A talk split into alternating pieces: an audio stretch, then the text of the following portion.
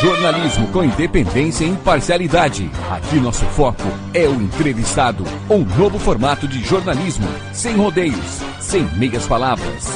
Você em Foco. Apresentação: Arthur Bevelô. Boa tarde, boa noite, bom dia a todos que acompanham o programa Você em Foco podcast, porque eu nunca sei o horário que vocês vão ouvir.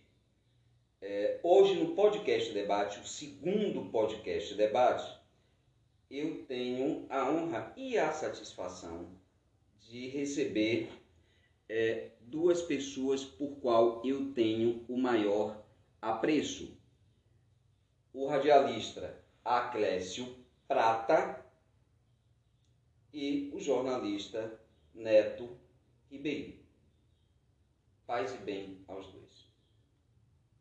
Paz e bem. Faz bem, né, Clécio?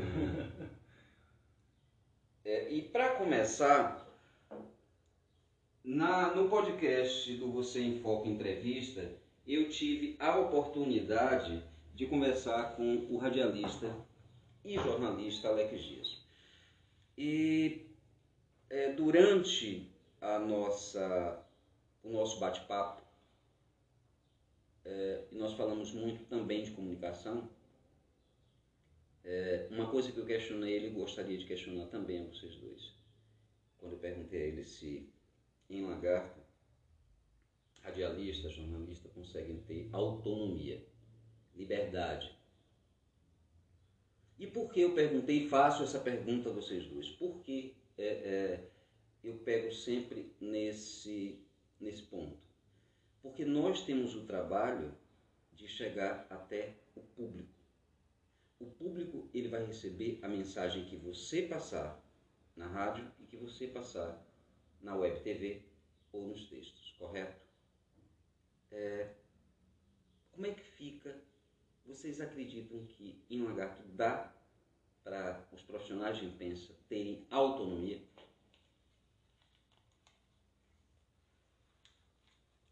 Começa com o Neto ou com a Clécio Prata? É, Quem quiser começar. Eu vou começar, eu vou começar. Pode ficar à vontade. É, olá, meu amigo Neto. E obrigado, Arthur, pelo convite em participar do seu podcast. É algo que eu não, não tinha conhecimento ainda. Você estaria no podcast, já que você não faz parte hoje da Cirurgia FM. Não sei os motivos que você não está fazendo mais parte. Sei que você né, faz falta na Cirurgia. Eu acompanhava você pela web, não frequentemente, mas o pouco que eu acompanhava via sua desenvoltura né, e principalmente seu compromisso com a verdade e, e levar uma informação que pudesse ouvir a todos. Quando você questionou se nós que fazemos comunicação temos a liberdade de expressar, de buscar informações, acredito que, que cada um sim. Por quê? A gente possa até, fora dos microfones, fora da- das câmeras, até mesmo dos textos, como é o caso do Neto, que é jornalista, ter o nosso lado partidário, político. Mas eu falo por mim, pelo meu trabalho que eu venho exercendo hoje no rádio, na 102 FM. Estou tendo a oportunidade de ter, né, como apresentador e âncora do programa Sergipe Bem-Estar, a gente tem ouvido os dois lados, a gente tem um trabalho, admiro muito aquele Profissão Repórter, admiro muito o SBT Conexão, que era com Roberto Cabrini. E eu sempre fiz rádio jornalismo, até mesmo quando eu passei na TV Web, dessa forma, um jornalismo investigativo, mostrando os descasos, o desperdício com o dinheiro público. E hoje eu tenho a oportunidade de estar no rádio fazendo essa mesma situação, acompanhando, fiscalizando e tendo a independência. Eu tenho meu lado partidário político fora dos microfones e isso nunca me impediu de ouvir o outro lado. Pelo contrário, eu estou o tempo todo tentando ouvir a gestão municipal, que é onde está hoje levando diversas denúncias e reclamações e nunca recebi né, nenhuma crítica, nem nunca fui impedido de ouvir o outro lado, de ouvir a prefeita, de ouvir um secretário, de ouvir alguém que seja vereador do outro lado. Pelo contrário, eu estou fazendo isso constantemente. O difícil é que nem todos entendem o nosso trabalho. E a própria gestão, muitas das vezes, é omissa, se escapa, vereadores que têm lado partidário se escapam, levam os programas né, que tentam defender o povo e buscar uma informação ouvindo um contraditório, eles tentam muitas das vezes politizar. Porque a gente tem uma vida partidária fora dos microfones, da TV, e acham que aquilo ali é, é político o tempo todo, é politiqueiro, ou não tem um compromisso com a informação verdadeira. Então eu posso falar por mim, Neto e Arthur, em relação ao meu trabalho que está sendo exercendo, que estou exercendo hoje. Fora dos microfones, meus líderes políticos nunca impediram que eu fizesse o trabalho de ouvir a todos. Eu estou fazendo dentro da medida do possível. Agora, a gente está vendo que muitas das vezes a própria gestão, a própria prefeita do município, os próprios secretariados, inclusive até vereadores da bancada da situação, eles se escapam o tempo todo. Se escondem nas nossas perguntas. Silenciam diante de vários descasos. Então, o nosso trabalho tem independência. Isso eu faço questão de dar essa segurança né, para seus ouvintes do podcast, que eu tenho a minha consciência tranquila que eu estou fazendo a minha parte. E nunca fui impedido de fazer o rádio jornalismo como a gente está fazendo. Você não ouve de outros programas de rádio, nem de outros sites, fazer o que a gente está fazendo às vezes, de ouvir o outro lado, tentar buscar uma informação. Eu estou aqui debatendo com o Neto ao meu lado, para mim é uma honra estar com o Neto aqui. Porque eu acompanho o Neto. Igualmente. Né? Eu acompanho o Neto o tempo todo na TV Eldorado, onde eu tive a oportunidade, Neto, na época, com o Cabo Zé, que você hoje faz o trabalho lá, de ter crescido no rádio, de ter aprendido no rádio. Eu elevo, você falando sobre o podcast da semana passada com o Alex Dias, aprendi muito com o Alex. Sou um cara muito grato, Alex, a Cabo Zé, né? aprendi bastante. Léo do Creu, que não exerce hoje rádio em Lagarto, mas foi quem me deu a primeira oportunidade de ser o repórter na época de um programa na Eldorado, quando ele era apresentador. Foi Léo do Creu. Então a gente aprende com cada um dos profissionais e traz as experiências também que eles vivenciaram. Arthur. Neto. Arthur Bevelou, muito obrigado por ter me convidado. É um prazer também estar aqui com o Clécio. Acompanho acompanho sempre. Eu gosto de acompanhar mais é, os veículos de situação, viu, Aclésio? Mas depois eu vou explicar o porquê. Sim. Mas assim, me identifico já com muitas coisas que você já mencionou aí em relação ao que o Bíblia está trazendo. Esse debate sobre autonomia. Não é a primeira vez que ele me provoca sobre isso. Né? Na entrevista que eu concedi no Você em Foco, outro programa que eu achava essencial para a comunicação lagartense, ele me fez uma pergunta sobre autonomia. É, e eu vou continuar na mesma posição. É, e também dar uma boa tarde a, a todos que estão nos ouvindo. A autonomia ela vai depender de cada veículo. Cada veículo tem o seu nível de autonomia. Né? Isso aí é, depende da empresa, depende do grupo, enfim, isso aí varia. Né? Agora, eu gostei quando você falou, é, cada um tem a sua posição política fora do rádio, né? cada um tem o seu limite de poder inserir ou não né, o seu trabalho. É, Agora, o que eu achei mais interessante para trazer para esse tema, para informar as pessoas sobre a nossa função, é que as pessoas confundem realmente. É, e não é só é, a classe política quando quer rechaçar o nosso trabalho, não. A população também esquece que a informação jornalismo, ele é de oposição. Ele tem que ser de oposição. O jornalismo, ele é feito para trazer a voz do povo, as demandas do povo, resolver os problemas da cidade. O jornalismo é feito para isso. É para trazer aquilo que a sociedade necessita e o poder público tem que agir para resolver. E aí, é, muitas vezes a gente está ali é, discussando, trazendo as narrativas, trazendo os problemas e as pessoas é, facilmente já colocam a gente numa posição de oposição política. Ah, é porque oposição política? Né? O Atlético tem o seu grupo político, ele deve a não sei quem, Neto também tem ali, deve a não sei quem. E, como você falou, eu também sigo na mesma linha. Eu nunca coloquei as minhas posições políticas à frente da minha profissão enquanto jornalista. Quando eu estou fazendo jornalismo ali, ali eu sou jornalista. Eu tenho que entregar algo como eu aprendi a fazer com os princípios que eu fui criado. Né?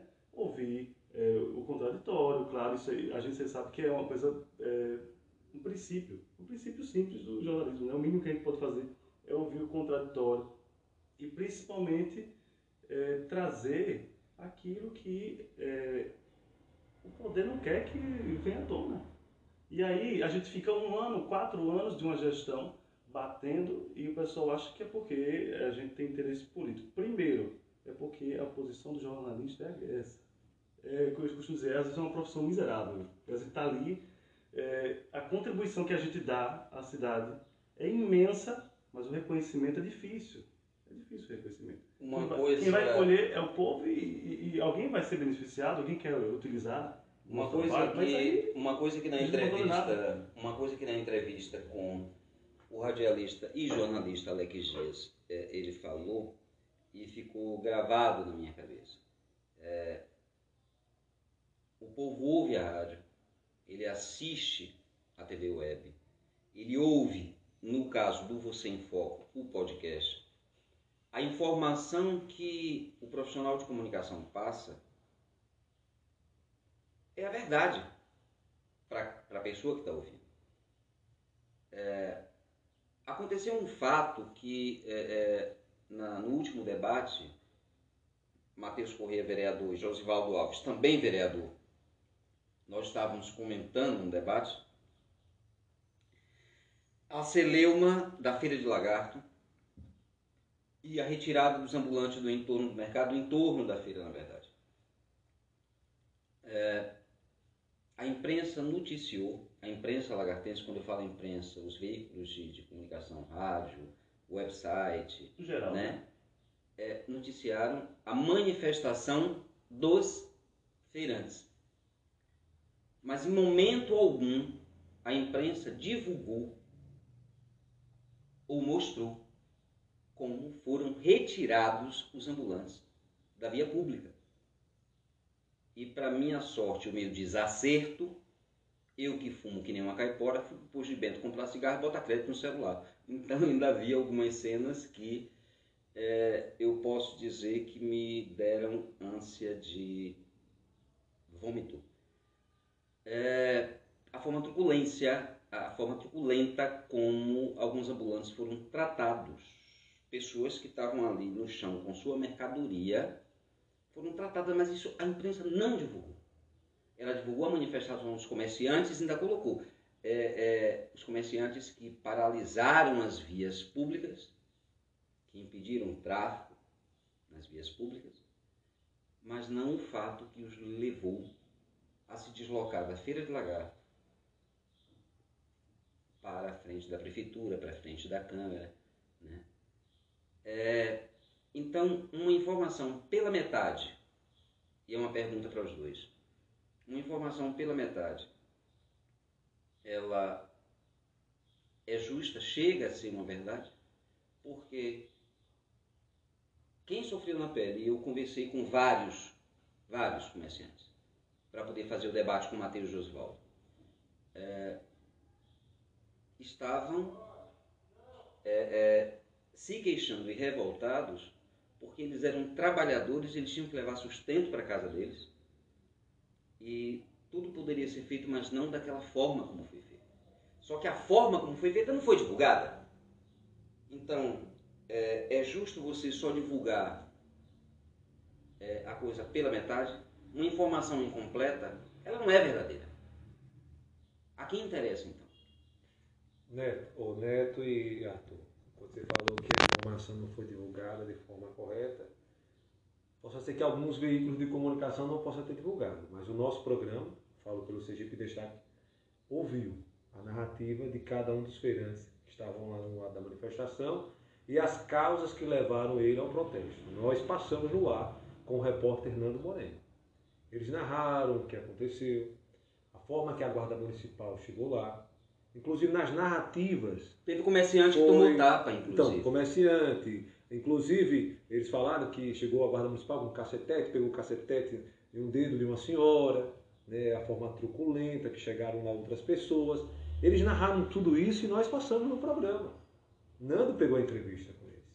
A gente narrou, a gente passou que na verdade é, eu tenho que fazer justiça. Eu acho que o seu programa foi um, então foi o único, na verdade, que chegou a, a passar com essa clareza de detalhes, porque eu tive a oportunidade de ler é, algumas matérias nos websites de Lagarto e nenhum deles. Parte dos, dos websites de Lagarto, ou parte até mesmo dos sites eles hoje eles recebem algo em troca da gestão.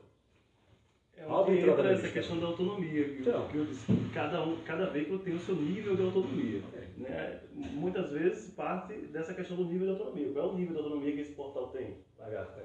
Mas aí, o Aclésio é, explanou muito bem, quando ele disse que o programa dele abriu espaço para ouvir os feirantes e saber como foi que aconteceu, é aí onde o jornalismo vai servir, abrindo ao contraditório para poder trazer essa narrativa. Agora, quando você eh, traz aqui o tema que é muito provocante, eh, da verdade do jornalismo, a verdade no jornalismo é o conceito mais complexo que existe. Dentro do jornalismo, ela é totalmente eh, aquosa, ela é uma muito solta.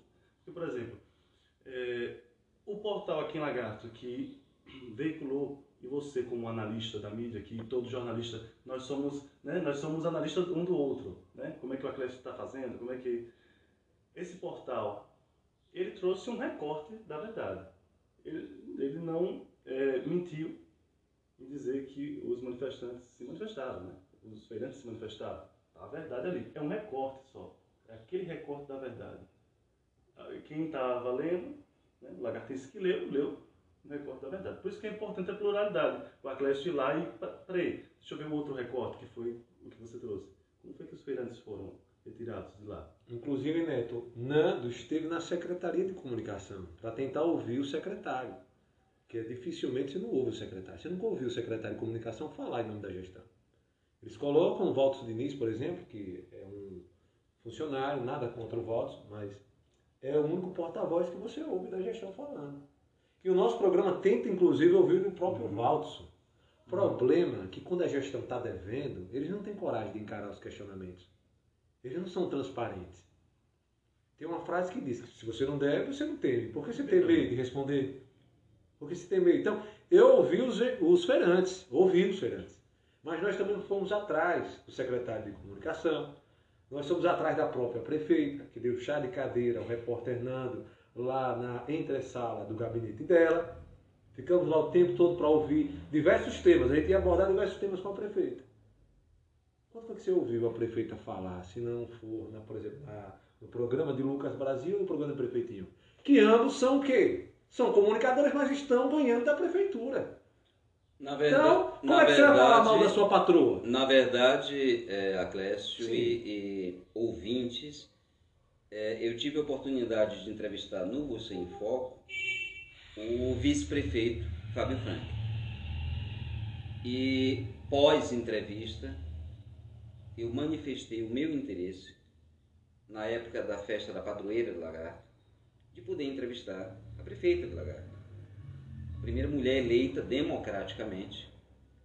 Na verdade, a segunda prefeita, mas é, é, é, Norma, ela assumiu interinamente, e, mas a primeira eleita democraticamente, prefeita de Lagarto. Mas não obtive sucesso. E você não vai obter. Sabe por quê? Da mesma forma que a gente está tentando ouvir a prefeita, ouvir o contraditório dela, e ela não fala, que ela não tem conhecimento da gestão dela. Arthur, pode ter certeza, se ela tivesse conhecimento da própria gestão dela, ela tinha coragem de encarar os questionamentos, os microfones. Não da imprensa que está ao lado dela, mas sim também da imprensa que mostra, que dá espaço ao povo, que traz o, o povo para denunciar, que o povo fala o que está acontecendo na cidade fala do sofrimento, e ela não tem coragem de encarar esses microfones desses portais de comunicação. Você concorda com Neto. isso, Neto Ribeiro? Olha, em relação ao que o Atlético está trazendo aí, é, eu sinto um déficit na participação da prefeita em responder às questões do município. Ela ser a porta-voz da própria gestão dela. Isso eu tenho sentido. Sabe por que eu tenho sentido? Porque quando é, eu converso nos bastidores com colegas de comunicação, todos temos essa impressão de que é muito difícil, é como se fosse impossível é, você trazer a prefeita para o seu programa de entrevista. É como se fosse é, um prêmio quem conseguir entrevistar a prefeita. E é, é apenas uma prefeita do município.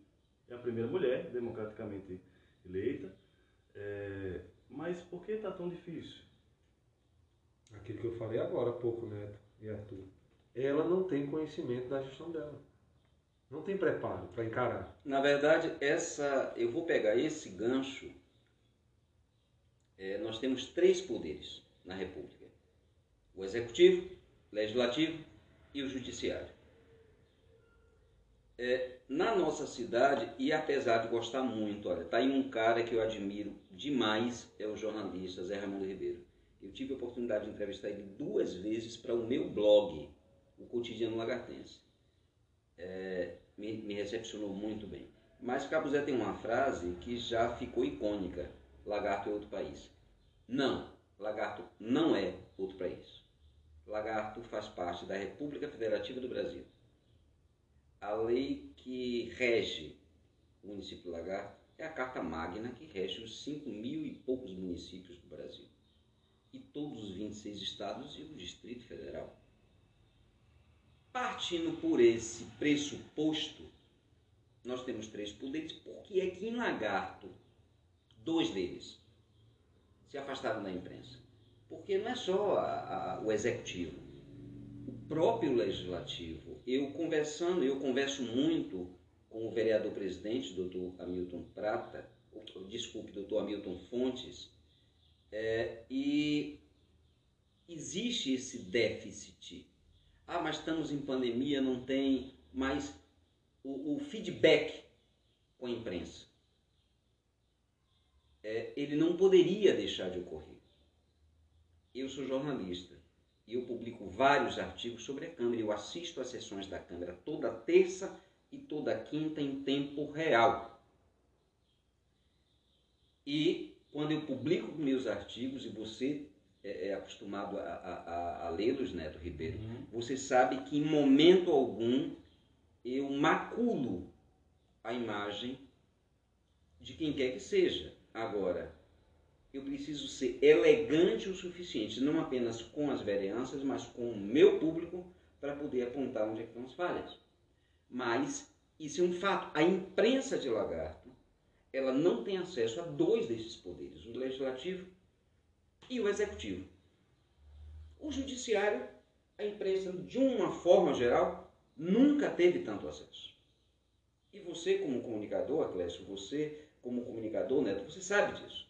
Até porque as demandas do judiciário para a grande população, para o grande público, são poucas. Para os munícipes que estão no povoado com estrada esburacada, sem iluminação pública, ou sem nenhum tipo de assistência social, eles querem ouvir o legislativo e o executivo. Então, é onde o nosso papel ele faz essa ligação. Mas por que é que esses dois poderes se fecham à imprensa? Eu gostaria de saber dos dois.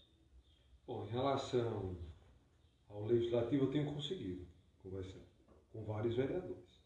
Inclusive até de situação. Mas aí eu não vou falar do conversar. Porque eu também, quando eu quero conversar, eu converso Mas eu tenho colocado com todos eles. Agora, Inclusive o presidente da Câmara. O que eu estou falando é o seguinte: Sim. é uma interação maior Sim. entre o poder e a imprensa.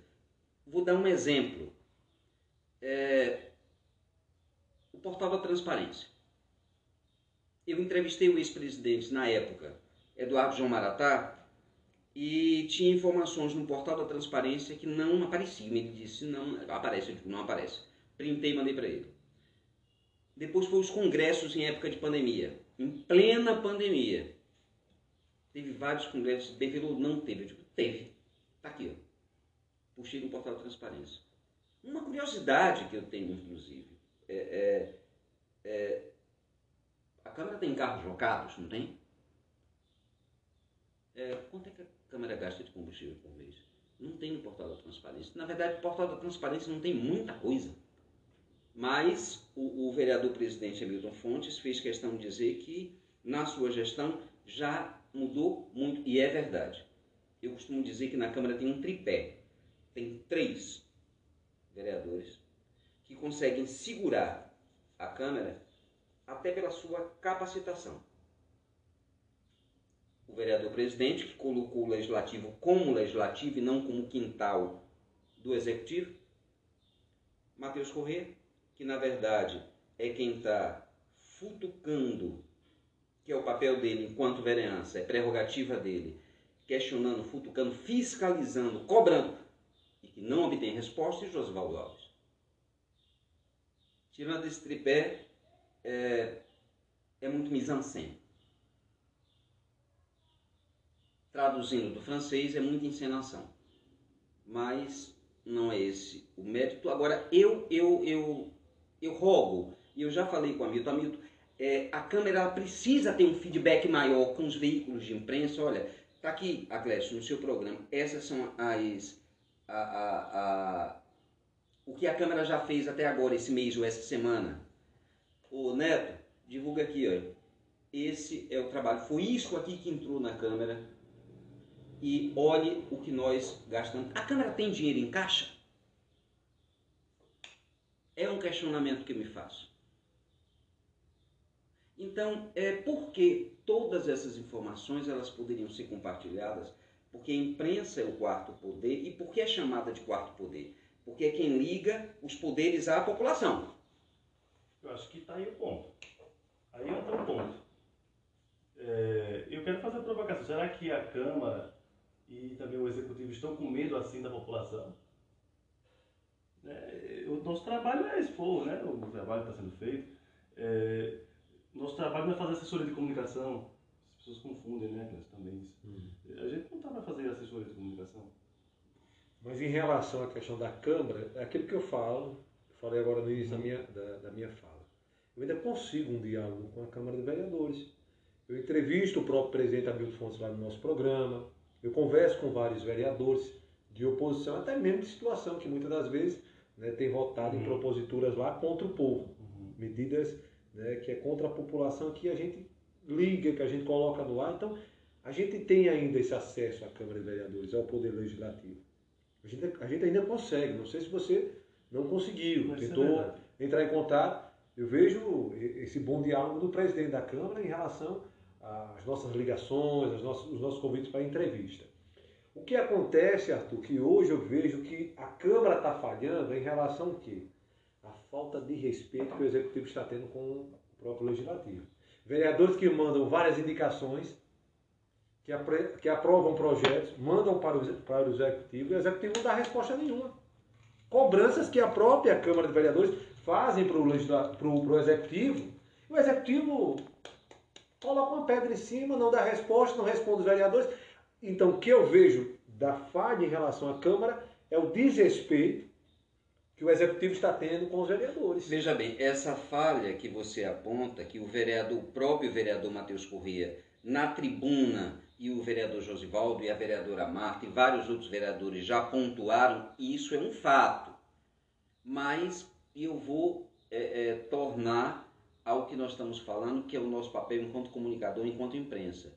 O feedback que os poderes têm que ter com a imprensa e que, infelizmente, nessa legislatura, a Câmara está tão blindada quanto a administração.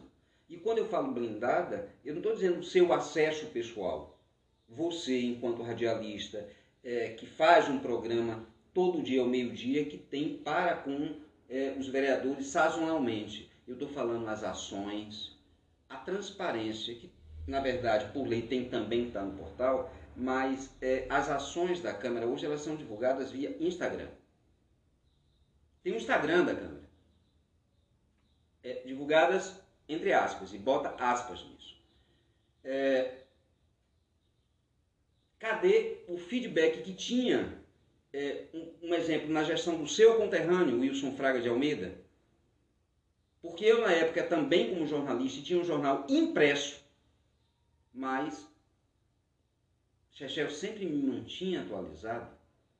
Por quê? Porque na época a Câmara tinha essa, essa preocupação. Julinho, o finado Júlio, Júlio Modesto, tá, que também tinha um jornal, é, tinha esse, esse feedback, essa troca do poder legislativo com a imprensa. Olha, a gente precisa divulgar nossas ações.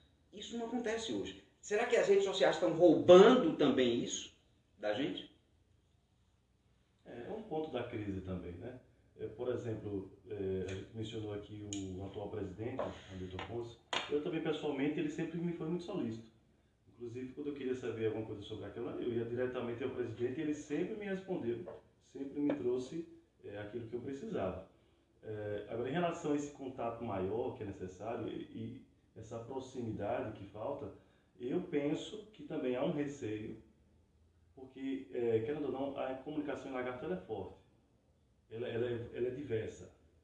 E aí, muitos é, gestores, muitas figuras públicas ficam com medo de como eles serão representados ou as suas ações vão recair para a população. Porque também é um preconceito achar que a comunicação em lagarto está só a serviço. Né? A maioria da comunicação em lagarto, as rádios estão a serviço do grupo político. A classe está fazendo o seu trabalho. Eu estou fazendo o meu trabalho ali. Né? Eu vivo disso, tenho que fazer o meu trabalho, eu tenho que formar a sociedade. Eu tenho que levantar de manhã cedo e levar uma pauta. E quais são as pautas mais importantes para a população? O que o poder está fazendo. Política. A Câmara está resolvendo ali está né, criando uma lei que vai mudar o destino da cidade. E como é que está mudando esse destino? Eu posso saber, a Câmara precisa dizer, olha, a gente está fazendo isso.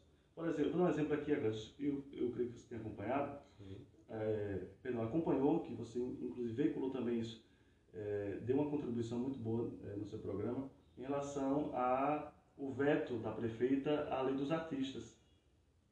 Se a imprensa não tem olhado aquilo ali, no momento que o secretário Vilano do 13 leu, aquilo ia passar batido.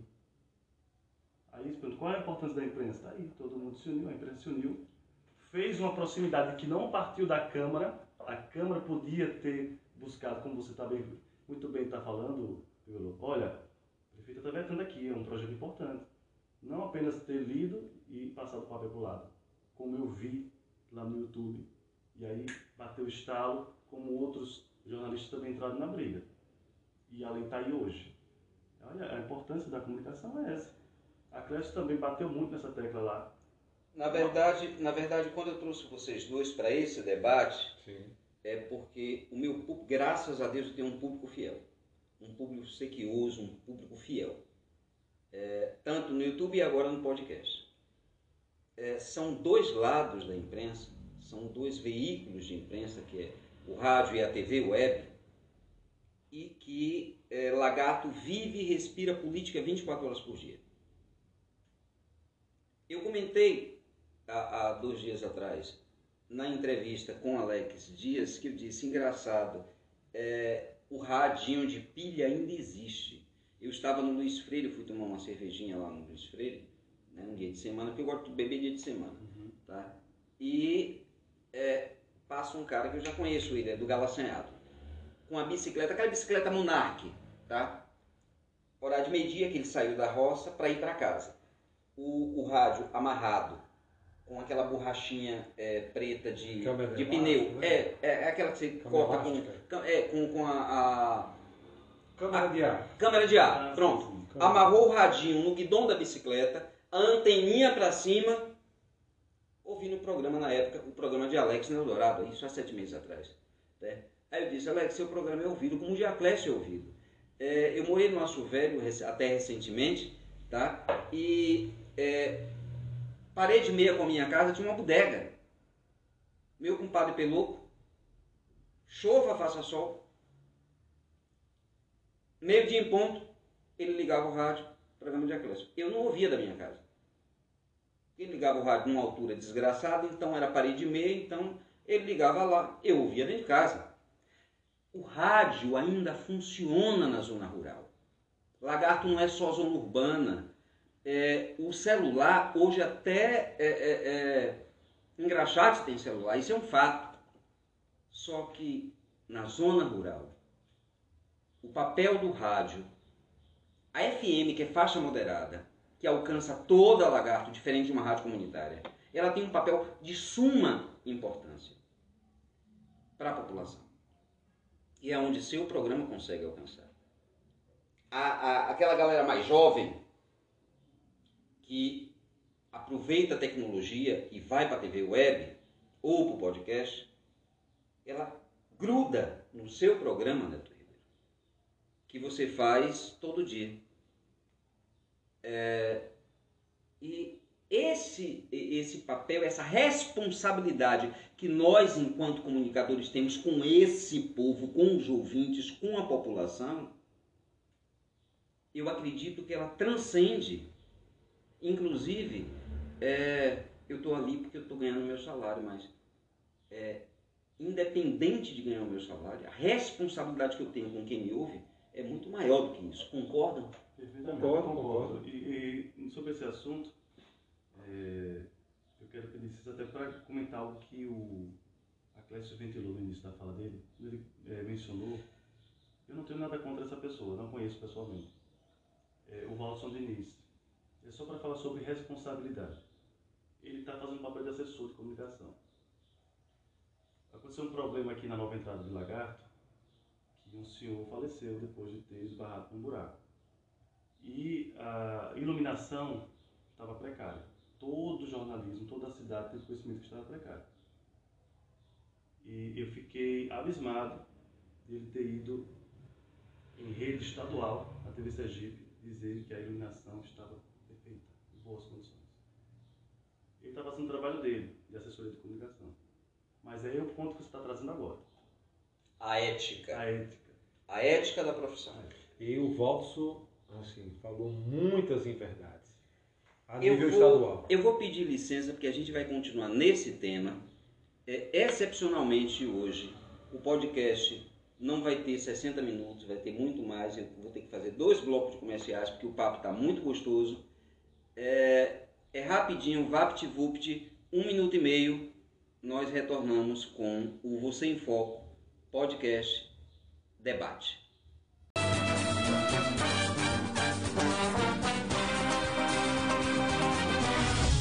Estamos apresentando Você em Foco. Oferecimento. Rancho Carvalho, comercialização e coberturas. Organização Nainho. Contato 79 999 16 4404. Lanchonete da Dona Leu. O melhor bolo de leite da cidade. Temos também bolo de milho e de arroz. Praça do Mercado próximo ao Mercadinho Lima. Deputada Estadual Gorete Reis. Compromisso e respeito.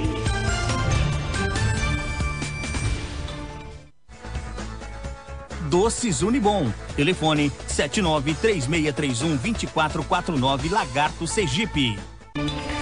Ibrahim de Valmir, deputado estadual. Interior forte, capital valorizada. Depósito de Bebidas Santana. Diz que entrega 79996129977. Compre sem fila delivery. A entrega mais rápida da cidade. Baixe o aplicativo Compre sem fila delivery. Qualidade e bom atendimento. Vereador Matheus Correia. Lagarto pode mais. Deputado Federal Fábio Reis. Minas Telecom. Essa sim é de fibra. Professora Creuza Doiteiros. Trabalho e humildade. Bolo bom é bom demais. Josivaldo da Ecoterapia.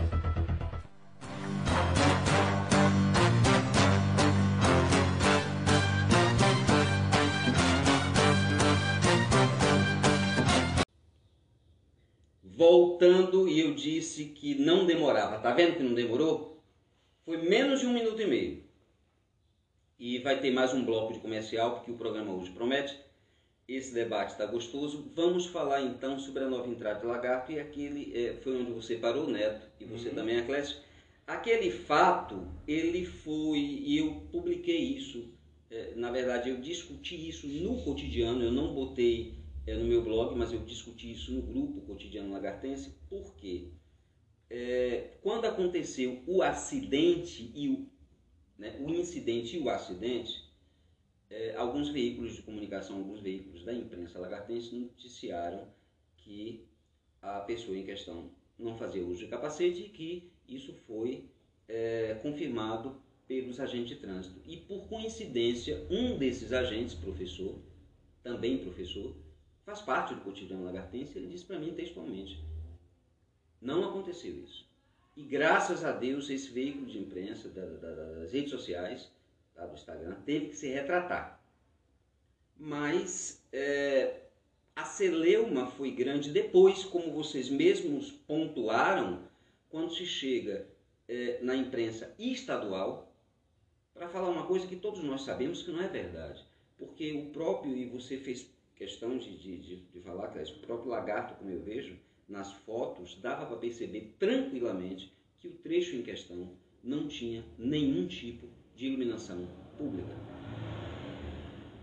É, isso, além de ser antiético, acaba, é, é, isso reverbera, na verdade, para quem faz, para quem trata a imprensa com, de uma forma mais séria e mais ética. Concordo? Concordo. E é aquilo que eu falei. Hoje, parte dos comunicadores, parte, não são todos, hoje que estão na mídia, ou até mesmo nos sites, fazem parte da gestão. E a gestão tentou se esquivar da responsabilidade em relação àquele acidente, né? Que já vimos alertando, você vinha falando, o próprio Cabo Zé da Eldorado, da TV Eldorado Web, vinha também falando, alertando, e nenhuma providência foi tomada. Até então você não vê que hoje tem nenhum retorno das obras lá, a empresa não retornou, a prefeitura não apresentou a notificação, se notificou a empresa porque abandonou lá a obra, porque não tinha operários na obra. Continuam os buracos lá, continua a falta de iluminação, a, a falta de, de, também de sinalização horizontal, vertical. E nada foi resolvido. Passou o acidente, já tem é, o quê? dois meses, né, Neto? Praticamente dois meses. Praticamente dois respondeu meses. ao vereador, inclusive, ao próprio legislador que pediu uma Isso. informação. O próprio vereador pediu informação, não deu, então, desrespeito àquilo que eu falei. A- O executivo está desrespeitando o poder legislativo. Mas na E é verdade, uma falha que é, tá mas na verdade aí eu tenho que abrir um parêntese. Sim. porque é, a gestão não deveria sequer responder ao vereador, porque no requerimento dele, quando ele solicitou todo o processo de licitação, todo o processo licitatório, a grande maioria dos vereadores derrubou esse requerimento. Para minha surpresa, porque o vereador é representante eleito do povo. E como você bem falou, Atlético, quem não deve não tem. É um processo licitatório, precisa saber o que está na licitação. Quem foi que orientou a bancada da prefeita a votar contra? Quem foi, Arthur? O próprio líder, o vereador Gilberto da Farinha. O líder orientou. Se o líder da prefeita orientou isso, foi a, a mando de quem? Foi através dos interesses de quem que queria esconder e não queria apresentar esse requerimento que, foi, que tinha sido apresentado pelo vereador Matheus Correia. Quem estava por trás? Perfeitamente. Outro tema interessante, durante toda a cobertura, que você foi em loco fazer reportagem, Sim. né, se não me engano, o Cabo Zé foi fazer reportagem através da TV Dourado, a gente bateu nessa tecla, o Matheus Corrêa foi para a tribuna, e é, enquanto isso, né, e é, eu tenho que recorrer sempre ao, ao Atlético, porque eu, eu acho que o Atlético está numa posição muito parecida com a minha nesse momento, né? que é fazer o jornalismo é, de oposição, mas entenda-se a oposição como função que o jornalismo tem que fazer. É, e aí, o Atlético bem sabe disso, durante todo esse tempo que a gente estava veiculando cobrindo esse assunto, é, as notas de repúdio, notas de é, esclarecimento, elas é, saíram num, num número que eu nunca vi em lagarto. E muitas dessas notas eram fake news, falsas, notas produzidas, plantadas por apoiadores da gestão para confrontar o jornalismo que estava sendo feito. Inclusive dizendo que é, várias notificações à empresa teriam sido feitas. Matheus Corrêa fez requerimento para ver se realmente a prefeitura tinha notificado e até hoje não recebeu nenhuma resposta, nenhuma prova dessas notificações. E eles nunca apresentaram. Nunca apresentaram para a TV Sergipe, que o Walter Diniz falou várias inverdades. Nunca apresentaram para outros veículos de comunicação que noticiaram. Nunca apresentaram para os sites que recebem dinheiro da prefeitura através de uma agência que tem em Aracaju, que já recebeu agora em torno de quase meio milhão de reais. Uma agência lá, de propaganda. Que a corretagem é 40% para a empresa e 60% para dividir com sites. Alguns sites da cidade que recebem ainda recebem atrasados. Isso eu falo porque alguns proprietários de sites, eu não vou citar aqui os nomes, porque seria antiético, me falam que estão recebendo atrasado. Então é assim que o dinheiro nosso está sendo financiado por essa gestão, para fazer a propaganda. Entendeu, Arthur? Exato. E aí a gente volta novamente para a questão da autonomia. É, é, é, natural que se haja publicidade, mas é importante que a população entenda que é, alguns veículos não podem desempenhar certos papéis. Agora, e aí eu vou questionar mais uma vez. Quando a gente bota na balança autonomia do lado, compromisso e respeito com a ética da profissão do outro. Água e óleo. Ou não, Neto? Perfeitamente. Porque nada impede é, de um portal ou qualquer outro veículo de comunicação é, trabalhar ali dentro do seu limite de autonomia, mas respeitando alguns princípios básicos. Você não pode se voltar contra a população porque você é, serve a um empregador. Isso aí foge de todo limite possível. E o próprio comunicador, às vezes, se coloca numa posição perigosa. Perigosa como a gente percebeu. Por exemplo, quando a gente fala em relação a alguns veículos ou portais de comunicação, e não são todos, eu não estou aqui generalizando, que acabam né, saciando o ego de quem me paga, né, a gente está citando isso aqui, a gente também pode ser autocrítica. Perfeitamente, perfeitamente. Entendeu? Eu falo isso porque eu percebo que algumas pessoas já olham pra gente já com aquele olhar porque a gente critica. Porque não tem coragem de mostrar talvez a verdade porque a gente mostra, né? A gente faz por um lado, mas tem certos veículos de comunicação que não trazem informação verdadeira. Fazem por outro. Fazem por outro lado. A gente fala o que está acontecendo e, ao contrário, vê aqueles veículos de comunicação e mostram outra realidade, Arthur mostra uma outra realidade. Então, assim, eu não estou generalizando que é todos os portais de comunicação, de site de informação, né, que, que acabam distorcendo as informações. Mas em lagarto existe. E eu estou falando de lagarto. Em lagarto existe. A informação pela metade. A informação pelo interesse. Talvez essa fala minha aqui vai repercutir, vai incomodar alguns donos Olha, de sites. eu vou, eu vou pegar, atenção, é. eu vou pegar dois Agora eu temas, veja tá bem, eu vou pegar dois temas em plena pandemia e até hoje eu não consigo compreender o parâmetro, tá? É, mês passado, mês de setembro, aniversário da padroeira do lagarto, dia da padroeira do lagarto, é, mês de vaquejada. E hum, eu li num veículo de Aracaju, depois eu vi aqui também num portal de notícias do Lagarto, que a vaquejada do Parque Zezé Rocha, ela foi através da, salvo engano, eu acho que foi a Vigilância Sanitária Estadual, que chegou lá para fazer uma fiscalização, tinha público e eles mandaram parar. Beleza. Ah, não podia ter público, decreto. Na mesma época teve um parque aqui em Lagarto. E eu moro aqui no centro, então daqui para o parque andando de pé é 10 minutos. E eu fui nos primeiros e nos últimos dias. Lotado, em torno de 40 a 50% de pessoas sem máscaras. Não tinha disponibilidade de álcool gel tinha muita aglomeração, muitas pessoas. Ah, não pode entrar sem máscara nos brinquedos.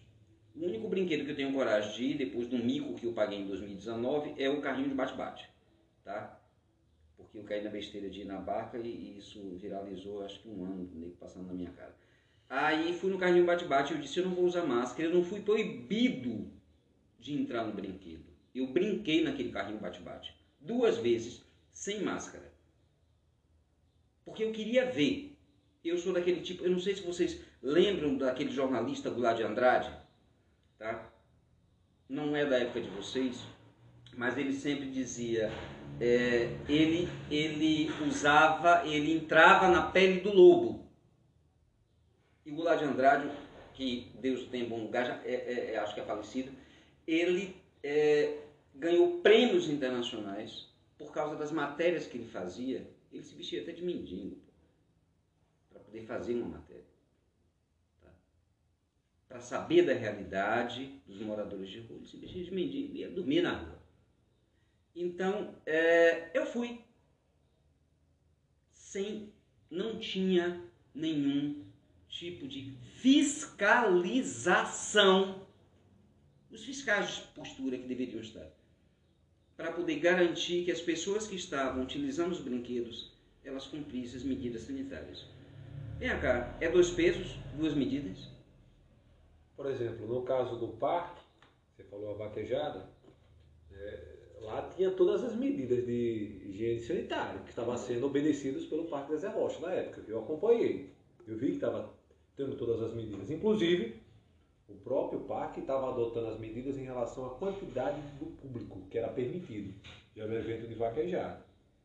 Em relação ao município, que a gente acompanhou, Arthur, é, sugerimos no meu programa que fosse colocado um fechamento em torno do parque e que o próprio parque disponibilizasse na entrada álcool em gel e também só permitisse que entrasse dentro do local do parque e utilizasse dos brinquedos estivesse utilizando máscara. Nós sugerimos isso no programa. Eu exigi, no meu programa, exigi que o município apresentasse um ofício, né, que foi feita a inspeção no parque, né, um ofício da, da, higiene, é, da, da vigilância sanitária do município, dando autorização, a permissão da vigilância sanitária, que tenha sido feita a inspeção, e até hoje nunca foi apresentado. Cobrei, pedi, entrei em contato, porque tem que ter uma permissão. Tem que ter um ofício da vigilância sanitária permitindo, já que estamos numa pandemia. Nunca foi apresentado. Não, não houve o fechamento. Não houve um controle no número de pessoas diante do decreto estadual na época que permitia, se não me engano, era 60% da ocupação do espaço público, ainda tinha que ser feita uma metragem. Foi apresentado isso? Não foi. Atlécio, eu vou ser mais específico. No dia que o parque inaugurou, num sábado à noite, eu saí daqui dessa casa, daqui dessa casa. Eu saí e fui ao parque. Eu fiquei com medo, eu estava de máscara. Era muita gente, tanto fora, nas lanchonetes, no parque de diversão, quanto dentro da área do parque. Era muita gente. Como eu disse, mais da metade estava sem máscara. E eu não vi o disponibilizador de álcool em gel na frente de cada brinquedo. Eu tirei várias fotos, várias. Porque eu gosto de falar com conhecimento de causa. E é por isso que eu pergunto: dos pesos, duas medidas. É, nós estamos ainda num processo pandêmico. É, Neto, eu vou te fazer uma pergunta bem direta e pessoal. Você também, Aclésio. Porque tem a ver com a situação pós-pandemia. Já passou fome alguma vez, Neto Ribeiro? Não. E você, Aclésio? Não. Nós estamos numa situação econômica no país, e Sergipe e Lagarto não é outro país, é, e de pessoas brigando por ossos, ossos, descartes de ossos de boi para poder se alimentar. Ah, mas isso é no Rio, em São Paulo, cidade Lagarto, tem muita gente, tanto aqui na zona urbana quanto na zona rural, passando necessidade, fome, e a fome dói a pergunta que não quer calar, porque é, eu tive que parabenizar, olha, é, nada contra, mas pessoalmente falando, eu não voto no atual governador Belivaldo Chagas. Tá? Eu tenho os meus motivos pessoais para não concordar com a administração dele, por causa daquela Arupemba que liga é, é, Itapuranga a Lagarto e que até hoje ainda continua sendo um Arupemba que é da sua região mas é, onde ele falou na administração dele. Mas é, eu percebi a semana passada a cesta que o Estado deu para os alunos da rede estadual e não vou negar, eu fiquei de queixo caído. Por quê? Porque passou aqui, na frente de minha porta. Você viu pessoalmente? Vi, vi a quantidade de itens. Porque minha vizinha aqui pegou de dois alunos. E é, eu comparei, quando eu morava no Aço Velho, o município entregou, as escolas do município entregaram. E eu vi a revolta do povo pela quantidade de, de, de, de, itens, mas não foi uma cesta básica, foi um kit de alimentação. E eu ouvi de uma mãe, se eu soubesse que era isso que meu filho comia na escola, ele não estaria estudando. Então, é, essa disparidade me faz perguntar a vocês dois que são comunicadores e têm veículos de comunicação que diariamente estão futucando, fiscalizando, procurando saber. É, afinal de contas, aonde é que está a ação social no município de Lagarto? Para minimizar, minimizar é, esse problema da fome pós-pandemia. Bom, falando em fome, eu ouço todos os dias relatos de pessoas chorando nos microfones lá do CGP Destaque. Eu ouço. Pessoas que entram em contato através do meu WhatsApp, que ligam para mim constantemente. Pessoas que batem até as panelas na hora da ligação, batem as portas dos armários que não tem nada para comer. E as pessoas sensíveis, a gente tem conseguido né, recolher cestas básicas né, e entregar essas famílias. Então, essa é uma realidade que eu estou enfrentando no Brasil e em Lagarto não é diferente, porque eu estou aqui próximo, estou perto das pessoas que estão falando o que estão passando. Eu tenho ido lá visitar essas pessoas. Na medida do possível, a gente tem ajudado essas pessoas. E quem nos acompanha no rádio, no Sergipe Destaque, está sabendo o que está acontecendo. O que acontece, Arthur, é que a atual gestão não sabe lidar com esse dinheiro, por exemplo, merenda escolar. Compraram 90 toneladas. Se você buscar onde foi que foi, foram compradas as 90 toneladas, você vai a fundo. E, e informaram o secretário de, de Educação, o Marcos da Academia, que não entende a gestão dele, ele não entende o que acontece. Ele mesmo assumiu no meu programa que já tinham distribuído 90 toneladas. 90 mil quilos de alimento e a gente viu aí que por aluno não é entregue pelo menos sete itens, como foi entregue, por exemplo, tem três, quatro filhos numa casa, só recebeu sete itens. E produtos de péssima qualidade. Feijão mesmo, duro. Passava quatro, cinco horas para cozinhar. Né? Um fogão de gás, do jeito que está o gás hoje de cozinha, o valor lá em cima, todo mundo está sofrendo, inflação, alimentos caros, tudo caro. E a prefeitura falou que tinha doado, já tinha gasto já as 90 toneladas. Eu duvido, Arthur. Eu duvido. Vamos ser mais explícitos, vamos, vamos ser mais explícitos. Em relação... Porque o povão certo. que está ouvindo esse podcast, Sim. ele não vai associar toneladas. 90 certo. mil quilos. 90 porque mil uma quilos. tonelada é mil quilos de alimento. Certo. Você sabe quantos estudantes hoje estão na rede municipal de ensino matriculados? Não. É só dividir, entendo, é só dividir 90 mil quilos pelo número de estudantes matriculados na rede municipal. Aí nós vamos saber quantos quilos coube para cada estudante. Essa agora, sua é agora cabe a quem pedir isso? Os vereadores. Os vereadores. Agora, a, a, mas qualquer cidadão pode fazer isso. A gente não consegue. Qualquer cidadão pode eu fazer isso. Eu tenho tentado várias disso. vezes, Arthur. Eu tenho, eu tenho tentado várias vezes buscar essas informações e não são dadas as informações. Não são dadas as informações pela gestão. A gente não consegue buscar. Eu já fui lá, já mandei mensagem, inclusive pelo portal da transparência, solicitando e não tem Olha, respostas. É, o que o Agnes está falando é muito grave, porque se eles desrespeitam as autoridades constituídas, que são os vereadores, imagina o jornalismo que eles acham que são contra, porque servem a outros grupos. Lagarto, Lagarto sofre porque vive nessa eterna campanha política, num momento que não pode fazer campanha, que é um momento como esse, que as pessoas estão passando fome. Por exemplo, é, eu acho que o tema mais grave que a gente teve em relação a esse assunto, a questão do auxílio é, emergencial municipal. Foi colocado para debaixo do tapete.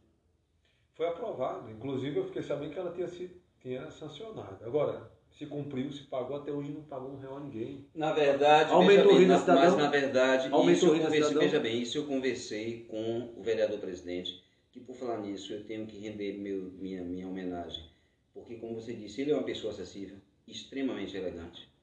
Já conversei com a, com a Milton Fontes várias vezes.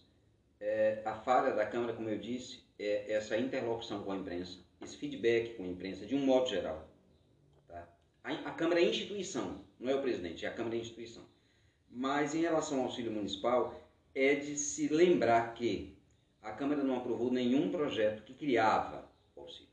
A Câmara aprovou uma autorização para que, se a administração municipal tensionasse criar um auxílio, não precisava passar mais pela Câmara, porque já estava autorizado. Agora, o lagartense ainda passa fome.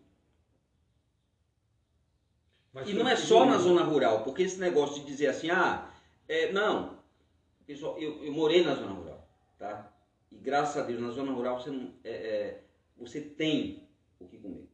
Mas eu sozinho, porque eu moro sozinho. Agora, uma família de 5, 6, 8 pessoas, você não vai comer o que você produz todo dia. Ou seja, eu vou comer macaxeira todo dia? Eu vou comer feijão de corda todo dia? Cadê a proteína? Não tem como comprar proteína com carne é, de 35 reais o quilo, de quase 40 reais o quilo. Cuscuz com tripa não tem. É, Para mim, a comida do nordestino, cuscuz com tripa. A gente não tem condição de comprar tripa mais. É, vamos continuar, porque eu vou, eu vou pedir licença a vocês, vou chamar mais um bloco de comercial. Tá? E para que a gente vá para a terceira parte da entrevista ainda falando desse assunto, porque a fome é um caso sério, tá, Clécio? Eu vejo você batendo no seu programa. Por isso que antes de eu, de eu, de eu questionar, eu perguntei se vocês já tinham passado por isso, passar fome, porque a fome dói. É rapidinho, um minuto e meio, retornamos já.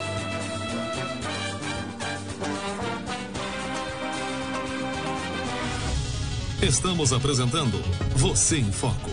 Oferecimento. Rancho Carvalho, comercialização e coberturas. Organização Nainho. Contato 79 999 16 4404. Lanchonete da Dona Leu, o melhor bolo de leite da cidade. Temos também bolo de milho e de arroz. Praça do Mercado próximo ao Mercadinho Lima. Deputada Estadual Gorete Reis. Compromisso e respeito.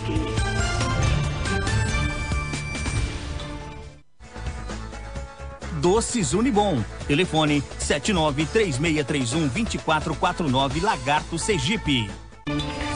Ibrahim de Valmir, deputado estadual. Interior forte, capital valorizada. Depósito de Bebidas Santana. Diz que entrega 79996129977. Compre sem fila delivery. A entrega mais rápida da cidade. Baixe o aplicativo Compre sem fila delivery. Qualidade e bom atendimento.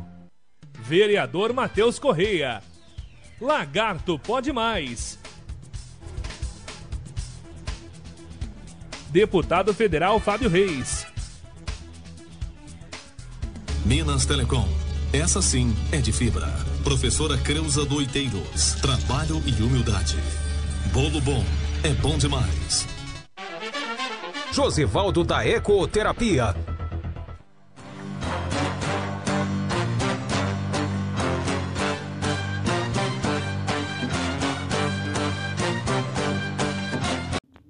Voltando ao terceiro e último bloco é, do Você em Foco Debate em podcast. Menina, eu tô gostando, sabe por quê? Porque, como eu disse, são dois comunicadores de peso. É uma pena que eu não posso fazer um debate com três, porque aí é, a audiência estouraria. Agora imagine é, Neto Ribeiro, Aclésio Patra, Alex Dias, os três fazendo um debate aqui. Graças a Deus eu entrevistei Alex há dois dias atrás. Então, é, mas está sendo um debate muito gostoso. A gente tá, estava falando, Aclésio, é, da situação da fome em Lagarto e eu estou procurando até hoje saber quais são as medidas que estão sendo feitas é, para minimizar é, essa problemática nas pessoas que moram em periferia e até na sede do município e que não tem, que vivem do Bolsa Família e que não tem condição de sustentar uma casa com 5, 6, 8 pessoas. Como eu moro sozinho e Deus, eu consigo me sustentar. Com dificuldade, mas eu consigo. Agora imagine uma família é, vivendo de um auxílio emergencial de 150 reais, de 250 reais, no máximo 350 reais, quando o botijão de gás está acima de 100. E olhe que quando eu entrevistei o secretário do Meio Ambiente no, no programa Você em Foco, é, ele fez questão de citar que teve casos de pessoas que estavam cozinhando na lenha e que está gravado e que a ADEMA aqui no município é, teve que é, atuar. Por quê? Porque estava incomodando os vizinhos por causa da fumaça, mas a pessoa não tinha condição de comprar um botijão. Eu vou cozinhar como? No álcool, para acontecer aquele acidente que foi amplamente divulgado pelos canais de comunicação nacional, daquela mulher que no, no, cozinhando no fogo de, de álcool, com álcool, uhum. teve se teve o corpo todo queimado, então vamos cozinhar na lenha, agora não pode porque a fumaça vai incomodar o vizinho, o vizinho liga para a Secretaria Municipal do Meio Ambiente, a Secretaria vai lá e autua. Então, cadê o botijão de gás? Mas isso não é papel da Secretaria do Meio Ambiente, é papel da Secretaria de de, de ação social do município, porque recurso a gente sabe que para isso tem. E a fome não é o único problema é, pós-pandêmico que Lagarto passa. E a geração de emprego e renda, Clécio. Você tem seu emprego, não tem? Você também tem sua família, você se sustenta pelo trabalho que você faz. Você também, não é, Neto? Perfeitamente. Agora, vocês já pararam para analisar a quantidade de pessoas que deixaram de trabalhar por causa da pandemia. Sim. Nas casas de farinha, as raspadeiras de mandioca, elas não podem trabalhar porque ainda não pode aglomerar. Sim. Não liberou o decreto, não liberou ainda para casa de farinha. Então, é, casa de farinha tem um forneiro, tem um prenseiro e as raspadeiras diminuíram a quantidade de raspadeiras e aí prejudica é, é, a produção das casas de farinha e Lagarto é um município essencialmente agrícola. Aí eu, eu me pergunto, e pergunto a vocês enquanto imprensa, é, ah, mas não é problema meu. Não, é problema dos nossos munícipes, da nossa população. Nós, enquanto imprensa, a gente precisa divulgar. É a nossa obrigação. Mas se a gente divulgar, a gente vai sofrer represálias. E aí, qual o papel do profissional nessas horas? Eu vou fazer de conta que eu não existo ou que o problema não existe porque eu não vou divulgar para não receber represálias? É, você já passou por uma situação como essa, Neto? Já, a gente passa constantemente, né, Clécio? A gente está acostumado essas questões, mas você falou aí desde sobre a questão da fome. Eu não passei fome, mas é, é uma causa que me compadece bastante. E aí eu me pergunto porque ainda a gente vive isso não só no, em Lagarto, no Brasil, mas no mundo ainda. Pensar que as pessoas passam fome, isso é muito difícil para qualquer ser humano, né? E em Lagarto, o que é mais absurdo também, é ver o quanto a gestão se preocupa com o que vai ser veiculado na mídia do que com resolver a questão da fome. O que é está sendo feito para resolver a fome? Porque quando o debate em relação ao auxílio municipal veio à tona, o secretário de Ação Social, ele de pronto apareceu para dizer que a é, prefeitura, a gestão já fazia alguma coisa, que era o Renda Cidadã. E ele, inclusive, deu entrevista aqui a um portal da cidade de Lagarto, dizendo que o Renda Cidadã foi criado para resolver esse problema. E não é verdade. O Renda Cidadã foi criado em 2019, ainda não havia pandemia, e o auxílio emergencial vinha para socorrer essas pessoas que passaram a sofrer por conta da pandemia especificamente. Ele foi dizer que já existia um programa, por isso a prefeitura não ia dar bola para um novo auxílio emergencial, que segundo a gestão era coisa da oposição, né, prover a sociedade de um auxílio emergencial naquele momento que a fome pesou mais ainda, e ainda está pesando. Eu não vejo esse engajamento para viabilizar o projeto vai fazer o pagamento às famílias. É isso que eu me questiono. Esse engajamento para aparecer na mídia, aparecer bem na fita. Eu vou, esper eu vou esperar a fala de, de Aclécio para tocar nesse assunto, mas é porque eu também preciso da opinião dele. Não, em relação a essa questão da fome, A gestão só soube reconhecer que as pessoas estavam passando dificuldade no ano passado, ano da eleição. Ano da eleição, você viu aí visivelmente vários né, caminhões, micro-ônibus do município, veículos entregando cesta básica, fazendo uma farra de entrega de cestas básicas. O dinheiro da Covid-19, mais de um milhão e meio de reais, foram gastos para comprar a cesta básica. Ainda teve um aditivo. Não aumentou o número dos itens da cesta básica, mas aumentou o valor no aditivo de quase meio milhão de reais a mais. O valor que o município dispor, Isso, né? isso, dispor para comprar mais cesta de alimentos. E o que me chamou a atenção? Na época tinha a prerrogativa do decreto que você poderia comprar sem a licitação, né? Era o decreto emergencial, estado de calamidade pública. E aí você perdia aquela prerrogativa de fazer a licitação. A gestão da prefeita preferiu comprar esses alimentos muito mais caro lá fora em outro município, em Itabaianinha, do que comprar nos comerciantes de Lagarto. Vem cá, você está falando exatamente do que? Daqueles alimentos que na época, salvo engano, na época o presidente da Câmara era Eduardo. o Eduardo João Maratá. Isso. E eu me lembro de um vídeo dele com o Josivaldo. Eles foram fiscalizar a cesta e, me perdoe a franqueza, eh, os produtos estavam muito aquém do consumo digno. Não é do consumo O humano. feijão estava estragado. Não entendo, não é do consumo humano, porque é, quando a gente está com fome a gente come até é, larva, que é proteína, tá? Mas é o consumo digno. É daquele tipo de feijão que você bota ele de molho uma semana e reza e pede a Deus e a Nossa Senhora para que ele consiga cozinhar depois de três dias, para você consumir. Esse caso, foi esse fato. Eu comparei na época no meu programa no CGP Destaque, liguei para um representante comercial, que era o Pablo. Ele fez durante uma semana a lista de valores daquilo que o município tinha pago na sexta, que a gente pegou pelo portal da transparência, e comparou que se a prefeita na época tivesse comprado no comércio de lagartos, comerciantes de lagartos, essa cesta de alimentos, esses alimentos, sairia mais barato do que comprar em Itabaianinha. Aí eu deixo aqui a pergunta no ar, por que foi mais vantajoso para a gestão comprar mais caro e comprar fora de lagarto ao invés de ajudar os comerciantes naquela época, que era um momento de pandemia muito drástico, e ajudaria o dinheiro circular dentro do município? E por que o interesse de comprar lá fora? Por que o interesse de tirar nota fiscal longe dos olhos dos comerciantes da terra, daqui do lagarto? Por que, Arthur? Porque na época que foi feita a denúncia dos produtos estragados, nunca houve nada, não deu em nada. O ano passado aconteceu tudo isso e não deu em nada. Você viu a justiça, por exemplo, né? o Ministério Público notificar a prefeitura, pedir esclarecimentos. Houve algum esclarecimento? Houve algum processo? Qual foi o esclarecimento na época do município? Qual foi a notificação para o Ministério Público? Ou não houve a denúncia para o Ministério Público?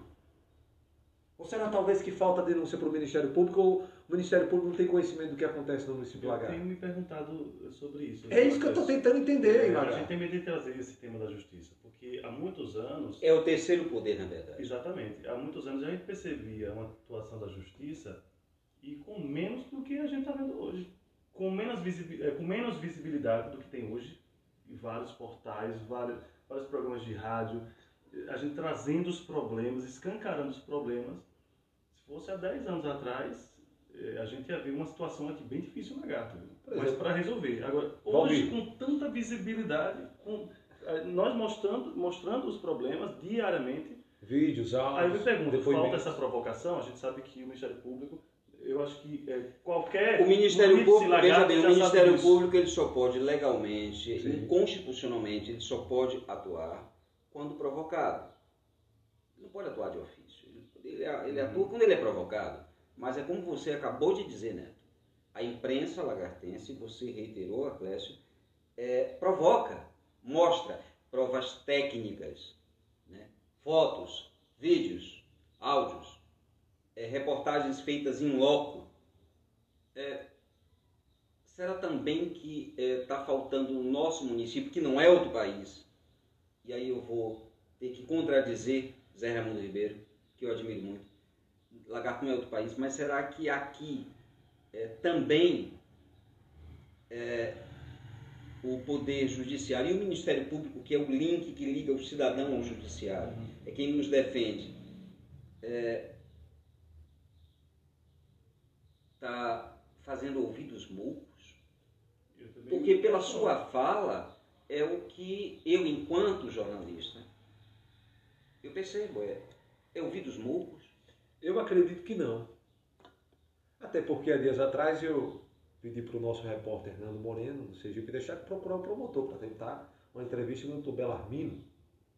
Nando procurou, conversou com ele em off, fora do ar, ele preferiu não prestar entrevista conosco em relação à questão da fumaça do lixão de Santo Antônio. Já tem uma semana que o problema se insiste, é, persiste. E qual foi a medida que foi tomada? Imedi imediatamente, urgentemente, que tem que ser urgente. Fumaça tóxica de lixo. Qual foi a notificação que o município recebeu até agora? Até agora nada. Pedi para a Nanda entregar um ofício ao Ministério Público com imagens, com áudios, depoimentos da população, falando que estavam vivenciando em vários bairros, as pessoas inalando fumaça de lixo, Arthur. Fumaça de lixo. E nós estamos aguardando o posicionamento do Ministério Público. Estamos aguardando até hoje. Em uma semana, que o problema ainda persiste. Não estamos sabendo se o município foi notificado, a prefeita não se pronunciou, a Secretaria de Comunicação não se pronunciou sobre o problema do lixo, e a fumaça está acontecendo até hoje, agora e É, nada. E, e a gente pede essa sensibilidade do Ministério Público Sim. a essa causa, porque, por exemplo, o problema do lixão em lagarto, eu concordo com a Secretaria de Comunicação, com a Prefeitura, a atual gestão, que não é um problema de agora, não mesmo. Não mesmo. Ano passado houve esse mesmo incêndio aqui na Lagarto. Em 2018 também houve. Não é de agora não, mas já é do tempo que a prefeita, essa atual prefeita que foi eleita democraticamente, já estava ali dentro do poder com o grupo dela. O problema do lixão vem persistindo. E a mesma justificativa. Foi a justificativa quando o secretário era o, Noel, a justificativa é que vamos tomar medidas paliativas, mas já vamos organizar o aterro. 2019 é a mesma justificativa e agora mesmo. A gente vai adotar as paliativas, já adotamos, o caminhão-pipa foi levado e agora, graças a Deus, os lixões não vão poder mais é, existir. Quer dizer, então eles postergaram a solução do problema até uma resolução de fora obrigar que os, lixão, os lixões não fossem mais permitidos. Mas até lá não se preocuparam com o que a população eh, sofreu até aqui. E a gente está tendo a mesma justificativa. Não foi a primeira vez que esse lixão incendiou, não. É recorrente.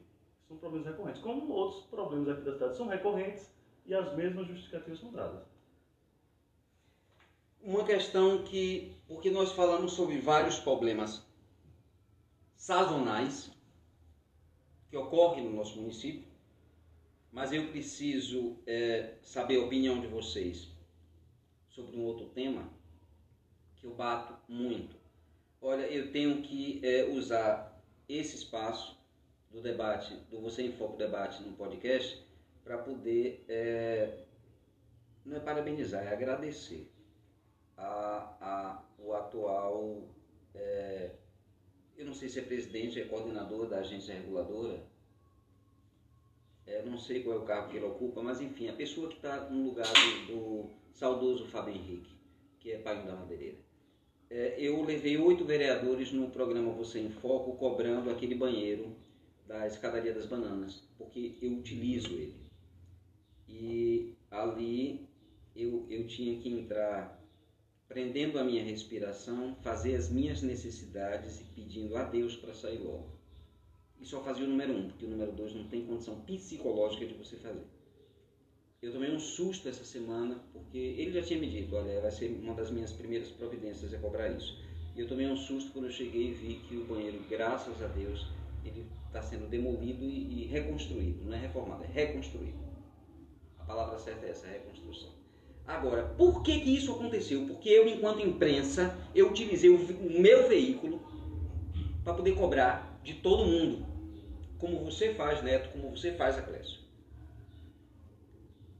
Se a imprensa de lagarto, de uma forma geral e ampla, independente de estar é, atrelada ou não a uma gestão pública ou um grupamento político, ela exercer o seu papel, que é de servir de intermediário para o cidadão comum e cobrar benefícios, a gente vai ter o que eu tive, a satisfação de dizer, porra, eu tanto bati E agora eu tenho certeza que aquele povão que usa o banheiro do mercado da banana vai utilizar com mais dignidade. Dignidade. Porque essa é a palavra que para mim ela representa é, tudo no ser humano. Você precisa se alimentar com dignidade, você precisa morar com dignidade, você precisa dormir com dignidade. E é essa a pergunta que eu quero fazer, porque é outro tema que eu bato. Os moradores em situação de rua no município Lagarto. Eu levei a deputada Gorete, a vereadora por Aracaju, Emília Correia, oito vereadores, inclusive você, Neto Ribeiro, quando foi no Você em Foco, quando era no YouTube e agora é via podcast. E eu falei sobre esse assunto. Por quê? Porque eu já vivi em situação de rua, então eu sei o que eu estou falando. E é deprimente, é horrível é, você ao relento sem um mínimo de dignidade, um mínimo de dignidade. E Lagarto é uma cidade com 106 mil habitantes e já passou da hora de ter um albergue noturno. E não é só no inverno que está chovendo, mas também no verão. Tem um albergue noturno para a pessoa pelo menos uma vez por dia poder tomar um banho e se aciar e fazer uma única refeição digna por dia, porque o albergue tem essa obrigação. Não é só um espaço, Atlético, para você dormir. É onde você toma seu banho, se alimenta e dorme. E no outro dia de manhã você sai. Mas à noite você sabe que você vai ter onde se abrigar da violência. Da violência que Lagarto, uma cidade com 105 mil habitantes, sabe muito bem o que é isso. Agora, o que é que está faltando para que a gestão municipal, pra, porque isso não é só a Secretaria de Ação Social, isso tem que ser uma força-tarefa para que a casa de acolhimento, a mulher que sofre violência doméstica e o albergue noturno para as pessoas em situação de rua possam ser uma realidade no nosso município. A gente vai esperar o Hospital do Amor estar em pleno funcionamento, lagarto abarrotada de gente de fora, para a gente poder buscar uma solução? Queria saber a opinião de vocês. Olha, eu tenho uma opinião bem é, crítica em relação a isso. A questão de um abrigo, de um albergue aqui. É, a gestão, as gestões Lagarto, é, geralmente tem se preocupado mais com reforma de praça do que com um problema como esse. Se gasta muito em Lagarto com reforma de praça, inclusive praças que já foram reformadas do que um assunto tão grave quanto esse. A praça vai estar reformada, mas quem passava ali há, há pouco tempo, passava ali depois da Praça Filomeno Hora, que foi reformada, via o pessoal deitado ali, onde era antigamente a Sampa Búlgara. As fileiras deitadas, a praça é reformada. E mais adiante, logo logo, o pessoal é deitado na rua. Mas isso não sensibiliza, me parece, a administração aqui na Gata. O investimento é nas praças, porque dá visibilidade. Mas será que isso é, é, é digno para as pessoas e para a cidade? Cai bem para uma cidade como a nossa, que se diz ser a capital do interior de Sergipe, nessa situação? Situação que a gente custa a ver na própria capital. Fileiras de pessoas deitadas. Eu, eu, eu vi isso aqui em Lagarto. Eu ando a pé em Lagarto, eu vi isso em Lagarto coisas que eu já não via há muito tempo. Quer dizer, é o que eu costumo dizer, a capital do interior, esse slogan é muito perigoso. Porque está vindo todos os problemas que são tipos de capitais, os problemas graves tá, estão vindo para cá. Então, é, é melhor a gente ser um bom interior do que uma capital desse jeito. Então, eu peço à administração que pense um pouco nisso e menos nas reformas das praças. A gente sabe que 2022 está chegando, o apelo é grande, mas é como o Atlético está trabalhando e batendo mesmo, porque o trabalho de jornalismo é bater mesmo. O jornalismo bate mais do que elogia. Quem elogia é assessor de comunicação. Eu bato nessa tecla sempre para informar a população. Para quem está nos ouvindo, o jornalista, a posição dele é bater. É bater no bom sentido, cobrar.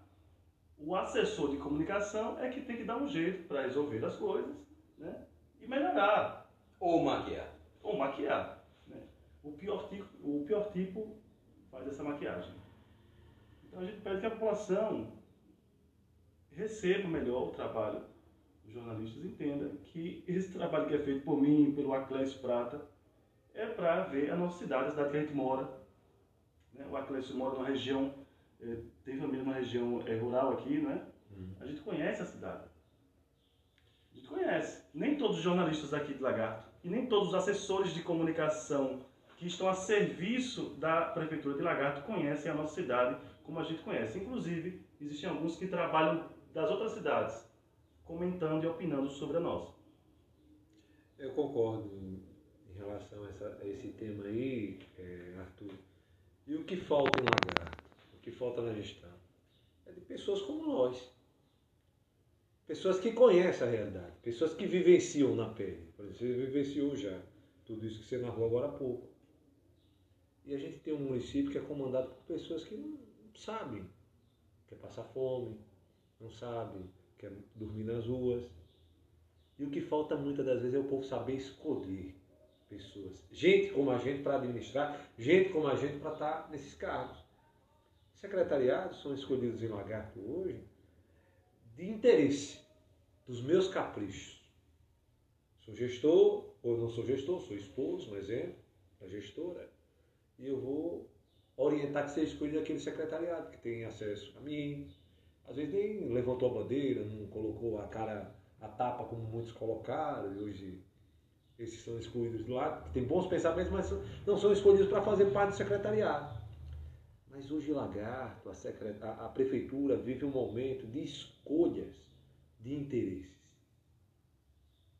A gente tem que ser sincero. Às vezes quando a gente é sincero demais, a gente é alvo de críticas, tentam nos denegrir nossa imagem, porque a gente tem um pensamento que se a gente colocar em prática mesmo, passar para a população a verdade, a transparência do que a gente sente, a gente às vezes é perseguido, é Mas excluído, sofrer as represálias como você sofre as E represálias. por falar nisso. Então o que eu- falta? O que é que falta? Gente como a gente. E, Fazendo e parte. como nós três somos profissionais de comunicação, eh, eu tenho que lembrar, porque eu fiz isso quando o Valmir era prefeito na primeira gestão dele. O termo que você acabou de usar, denegrir. É, se a gente for pegar a raiz da palavra, denegrir significa tornar negro. Ou empretecer. Eu, como negro, preto que sou, você também, né, Neto, com muito orgulho, é, eu costumo usar o termo macular, que quer dizer sujar. Mas eu não digo o termo denegrir justamente por isso, porque desde quando se tornar negro é ser pejorativo, Eu sou negro, né? né? sou moreno. E então, é, e eu corrigi Valmir uma vez, Valmir prefeito. Até hoje ele não fala denegrir. Agora ele não fala macular também, ele fala imacular. Imacular é o oposto, é, é- é limpar. Tá? Mas é, teve a sensibilidade de não usar mais o termo denegrir. E eu vou dizer uma coisa, eu estou muito satisfeito é, nesse debate porque eu acredito que a nossa função enquanto profissionais de comunicação para as pessoas que hoje e agora estão ouvindo o nosso podcast, elas percebem que a, o nosso, a nossa obrigação para com a nossa cidade é ajudar a gestão.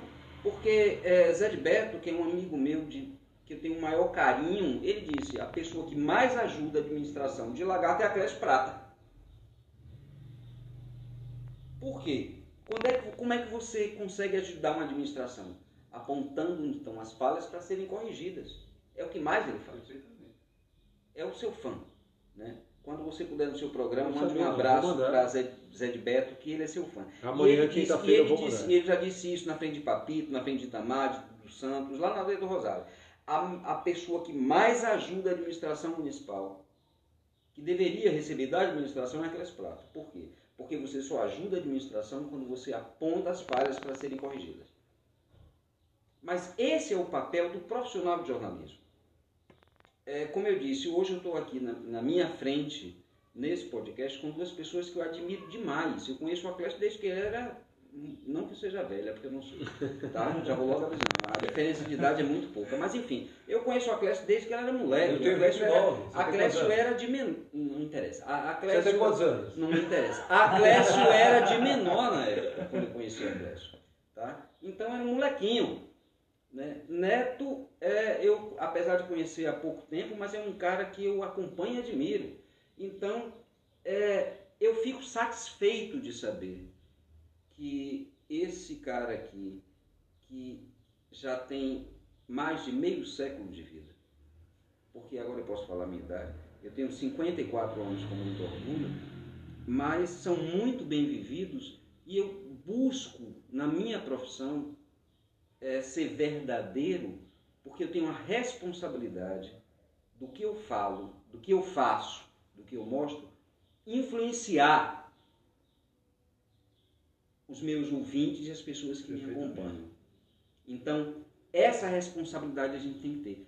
Então, eu, é, antes de passar a palavra a vocês, eu preciso agradecer de coração é, o convite que vocês dois aceitaram para estarem aqui nesse debate, porque nós não falamos mal de ninguém aqui, mas a gente apontou coisas da nossa cidade, porque nós somos papajaquenses, e que precisam ser corrigidos enquanto é tempo. E o nosso papel enquanto membros da imprensa, enquanto profissionais de comunicação, é servir de elo entre os três poderes e o povo. Por isso, de coração, eu agradeço vocês dois terem aceitado participar desse imbróglio num bom italiano. Eu também me sinto muito honrado de estar aqui na presença de vocês dois. Eu acompanho o trabalho da Clécio há muito tempo, ele na frente da rádio, que eu acho que a rádio é a grande potência ainda. O Lagarto é a grande potência e essa responsabilidade eu acho que ainda é maior no rádio. É, a influência é muito grande do rádio. É, ouço a, a rádio Eldorado por dever de ofício.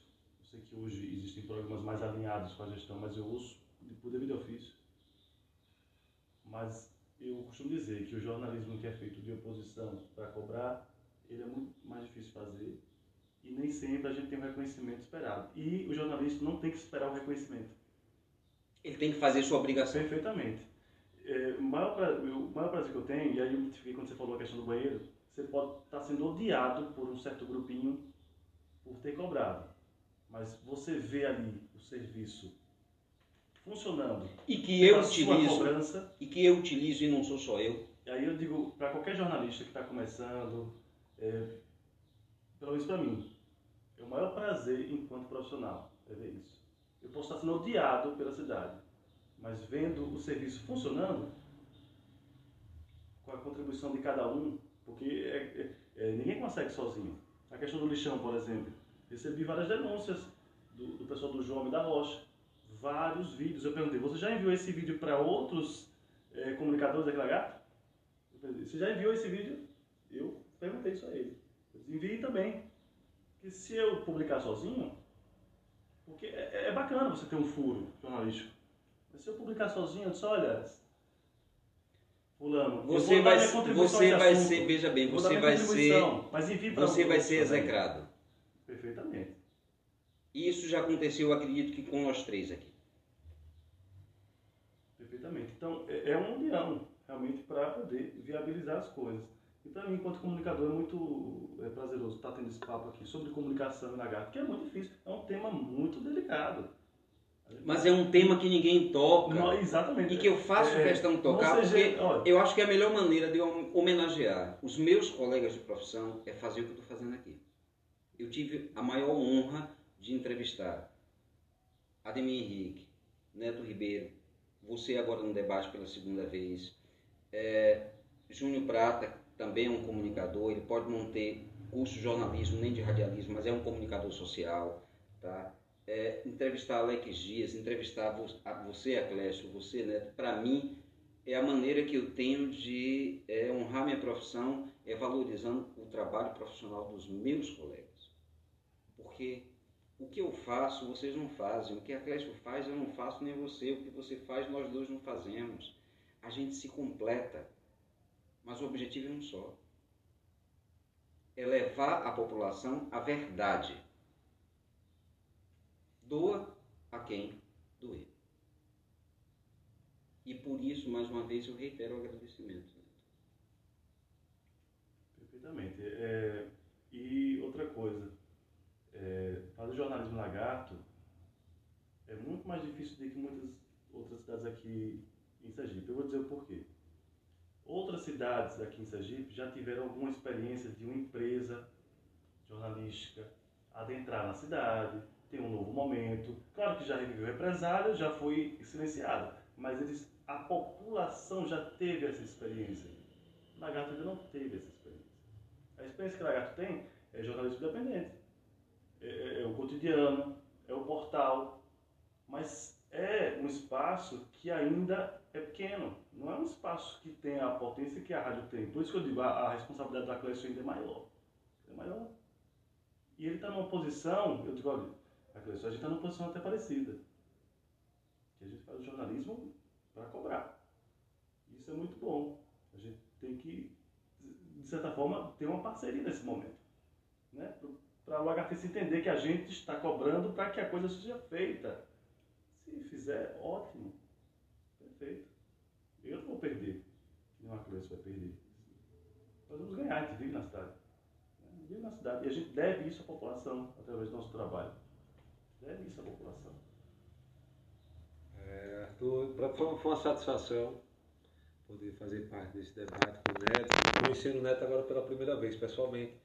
A gente só conversava... Pessoa né, que Neto já lhe elogiava É, e você também aqui, isso. quando chegou, elogiou o Neto. Né? Foi. Eu, conheci o Neto apenas por grupo de WhatsApp, a gente Uhum. conversava no privado no WhatsApp, mas não tive esse contato pessoal com, com o Neto como eu estou tendo agora nesse debate aqui, no seu podcast. Então, foi uma satisfação poder estar ao seu lado, Neto, a gente falar sobre a cidade, estar ao seu lado, agra- agradecer, Arthur, pelo convite e dizer o seguinte, eu tenho muito orgulho de onde eu vim, que eu vim de um povoado como você veio, é, Arthur. A gente do povoado tem tomado uma proporção muito boa. Eu tenho um exemplo também do prefeitinho. O prefeitinho veio lá dos Olhos d'Água, veio de povoado também. Dependendo de lado partidário, eu não estou falando aqui como comunicador. Gosto muito, me dou muito bem com o prefeitinho, me dou muito bem com vários comunicadores aqui do município. E é difícil um matuto sair do povoado, do Ginipapo, enfrentar, dar as caras, começar como um repórter de rua, começar, aliás, começar numa rádio comunitária, que eu comecei lá em Ginipapo, em uma rádio comunitária. E hoje eu tive a oportunidade, graças a bons amigos, que me deram né, é, é, esse reconhecimento de poder estar numa rádio a nível estadual e até mesmo que adentra outros estados, né, que a- a- acabam então me dando essa oportunidade de eu fazer o rádio jornalismo que eu estou fazendo. E garanto, eu lá eu tenho total liberdade. Eu tenho entrado em contato, como eu falei no início da entrevista aqui, eu tenho entrado em contato com, com a própria gestão, tenho entrado em contato com vários vereadores, nunca recebi represália, nunca fui impedido de fazer o meu papel como radialista, como comunicador, como imprensa. Nunca fui repreendido. Pelo contrário, líderes e amigos nossos nos dão apoio. Não, ouço o outro lado, sim. Você tem que ouvir o contraditório. Então, sou grato. Sou grato a pessoas também do meio político. Né? Exemplo de Sérgio Reis, exemplo de Fábio, exemplo de Gorete, Grupo Reis, que me deram esse apoio. Exemplo também de pessoas que me apoiaram bastante. O jornalista José Raimundo Ribeiro Cabo Zé, que eu tive uma boa experiência com ele, que também me deu a oportunidade na Eldorado FM na época. Como também ao Léo do Creu. Eu tenho que citar aqui o nome do Léo do Creu. E, e eu, vou, E também- eu vou ter que lhe, lhe, lhe apartar, porque Sim. você mandou uma mensagem para mim no privado e eu tinha prometido que eu não ia jogar isso no ar. Sim. Mas eu tive que parabenizar você pelo reconhecimento. Que gratidão é um sentimento que nem todo mundo tem. É, quando você soube que eu ia entrevistar o radialista Alex Dias, você não mandou um texto, você mandou uma carta para mim, é, elogiando o Alex do começo até o fim. Eu mandei um áudiozinho de poucos segundos para você, porque você tinha falado tudo. É, quando eu vejo um profissional de comunicação ter gratidão, é porque é tão difícil na nossa profissão, né, Neto? Essa palavra gratidão. A gente vê um monte de paraquedista é, que o que nos faz, na verdade, é passar a perna, é tentar nos diminuir, ou, ou, mas você teve gratidão pelo tudo que você aprendeu com, com o radialista e jornalista Alecrias. Então, Clécio, a partir do momento que um, que um ser humano ele aprende a ser grato, ele ganha o meu respeito para o resto da vida.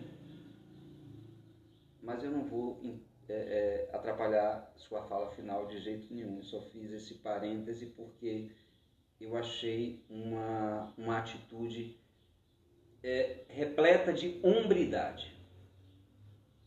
Porque as pessoas pensam que ser homem é só vestir calça, né?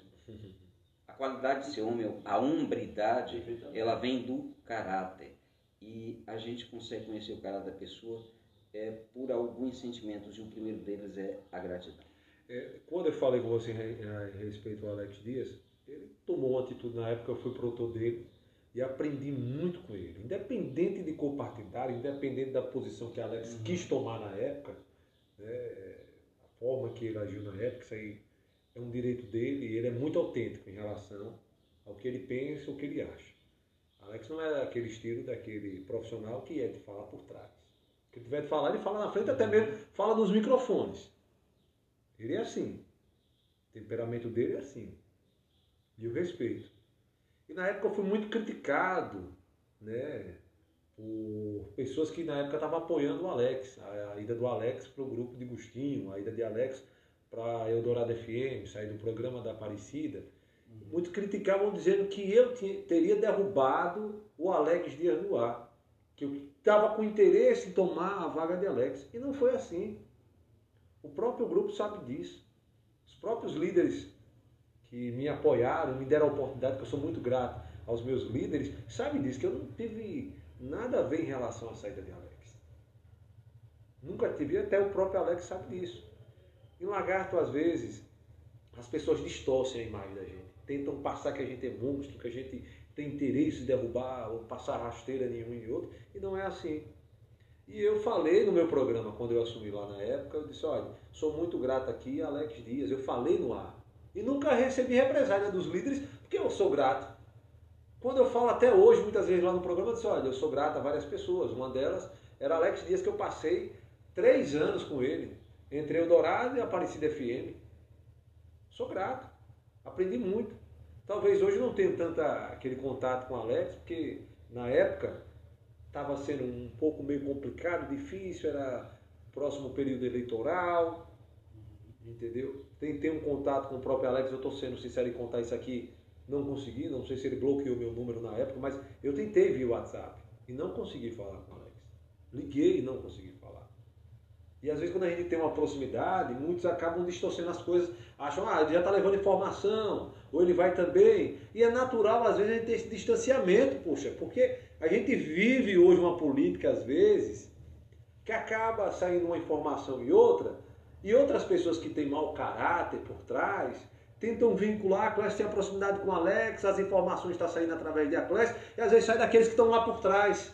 E eu sou um cara vacinado. Ou seja, e talvez ou seja essas informações elas saem dos paraquedistas, Isso. que não são profissionais da área, mas que eles precisam ganhar. Olha, depois que inventaram rede social, agora eu vou dizer uma coisa. É, e na entrevista com o Alex, e depois em off ele me disse, ele disse, Bivilô, é, eu gosto de rádio. Agora, a rede social, ela abriu uma coisa para nós, que somos jornalistas e comunicadores, é o jornalismo independente, como você faz. Tanto no seu programa quanto no seu blog. Você não depende de ninguém, é só de você. Fico feliz, muito feliz com isso. O reconhecimento de um profissional do quilate de, de, de Alex. Tá? É, mas eu estou vendo aqui o futuro, na minha frente aqui, eu estou vendo o futuro da comunicação do lagarto. São meninos jovens, com compromisso, com capacidade e com sensibilidade. Você consegue enxergar onde é que seu povo está tá, é, penando da mesma forma que você e vocês brigam por causa disso. Eu acompanho o programa dos dois, tá? E o seu ainda tem uma vantagem, porque como é no YouTube, eu posso assistir depois, o dele tem que ser em, em que, né, tem que ser uhum. É, é, em tempo real. Perfeitamente. Tá? Mas eu tenho o prazer de dizer que eu estou na frente do futuro da comunicação lagarta. Vocês dois. E não são só vocês dois. Mas olha, Arthur, a gente, a gente segue um caminho que a gente tem que se policiar bastante. Muito. Nesse caso que eu estava falando em relação a Alex, a comunicação entre eu e Alex, depois que ele saiu de lá do programa, que eu deixei de ser produtor dele, a gente, eu tomei muito policiamento. É tanto que eu não, eu não tenho muita amizade em relação a sair, a conversar, né, a confiar, porque infelizmente, quando alguns, e não são todos, mas uma certa minoria vê um crescimento profissional, ou meu ou do neto, tenta nos prejudicar. Não quer ver crescer. E às vezes acabam criando picuinhas, fofoquinhas, ciladas. Então eu sempre fui um cara policiado. Talvez possa ter sido um pouco o distanciamento entre eu e Alex para eu tentar me policiar. Então eu estou contando isso em primeira mão aqui a você, o que possa ter acontecido, que eu vi uma parte do que Alex falou na Eldorado na época quando foi, que ficou um pouco chateado comigo, porque viu que eu, eu, eu me distanciei um pouco dele, era um momento de pandemia, não questionei como é que estava a saúde dele, tudo mais, mas eu tentei falar com o Alex por, por via WhatsApp e não consegui. Eu não consegui. Não mostrava mais a foto do Alex, estava tipo eu tivesse bloqueado do WhatsApp dele na época e eu acabei então disse, não, é um momento um pouco delicado, não me aproximei, preocupado em relação a essa situação de historinha, de fofoquinha, de pessoas que gostam de armar, de criar mentiras. E tem certas coisas na nossa vida que a gente às vezes tem que abdigar, a gente tem que recuar. A gente tem que recuar na profissão. Se a gente quer crescer muitas vezes na profissão, a gente tem que se policiar o máximo possível. O máximo possível. Eu hoje lhe confesso, Arthur, a minha vida mudou totalmente. Eu não consigo chegar em qualquer lugar, qualquer barzinho, tomar minha cervejinha como eu sempre gosto. Eu não consigo andar em todo ambiente como eu sempre gostei. Porque a gente fica preocupado. Não sabe o que vem de lá para cá, o desaforo, não sabe o que vem de lá para cá, a maldade de querer criar uma situação com o cara, né, porque a gente está crescendo. Então, minha vida hoje é toda policiada. Verdade. Entendeu, Neto? Toda policiada. Isso, né? Passa, a gente passa. É, coisas plantadas. Passa. A gente quer plantar coisa. Passa. Justamente para você se prejudicar, isso É. acontece. Eu tenho, olha, o meu ciclo de amizade hoje é pouco. Tenho vários amigos, tenho várias amizades. Mas o meu ciclo, Arthur e Neto, é pouco. Eu tenho o maior cuidado. Tenho o maior cuidado, porque infelizmente, aqui em Lagarto, parte da política é muito nojenta. Muito nojenta. E eu já fui alvo em várias vezes em redes sociais, já acionei pessoas na justiça. Não, na verdade É. é uma coisa que graças a Deus ainda não aconteceu com você. Mas eu vi e eu preciso manifestar minha solidariedade, porque teve determinado, momento que esses grupos de WhatsApp eh, foram fundo na sua vida pessoal. Claro, foram diversas vezes, envolveram até meus E, filhos. Veja bem, é, eu- foram fundo na sua vida pessoal a ponto de eu nunca, e falo aqui também, olha no, no seu, eu, eu lia, não me manifestava, porque eu tenho um defeito muito grande, você sabe disso, você já viu lá no grupo, né, no cotidiano. É, se eu me manifestar, eu não nasci, minha mãe não queimou minha língua com papa, para eu mandar um se arrombar daqui para ali. Porque o que eu faço no meu programa é jornalismo. Na minha vida pessoal eu faço o que eu quero, então eu posso dar minha opinião. Para mandar um tomar no cu é daqui para ali, tá? E ah, mas no programa você falar isso, eu falo. Eu estou num podcast, tá? O programa é meu. Então, para eu mandar um se arrombar é daqui para ali. Então eu achei muito injusto, Atlético, é, quando você foi é, massacrado na sua vida pessoal, porque a gente, a gente tem que separar o profissional do pessoal. É como Alex me disse, é, quem compra um programa, contrata um profissional, o profissional vai seguir a linha do patrocinador, do, do dono do programa. Porque ele está tendo despesa, então olha, eu quero que você haja assim. A liberdade não é tanta. Você não tem tanta autonomia. Você sabe disso, né? A gente conversou, a gente, a gente, a gente conversou no privado essa semana, até questionei, eu digo, vem cá, você consegue fazer a pauta dos programas que você faz? Você consegue escolher os entrevistados? Não, Bevilô, não sou eu que faço isso. É, graças a Deus, eu escolho os meus entrevistados.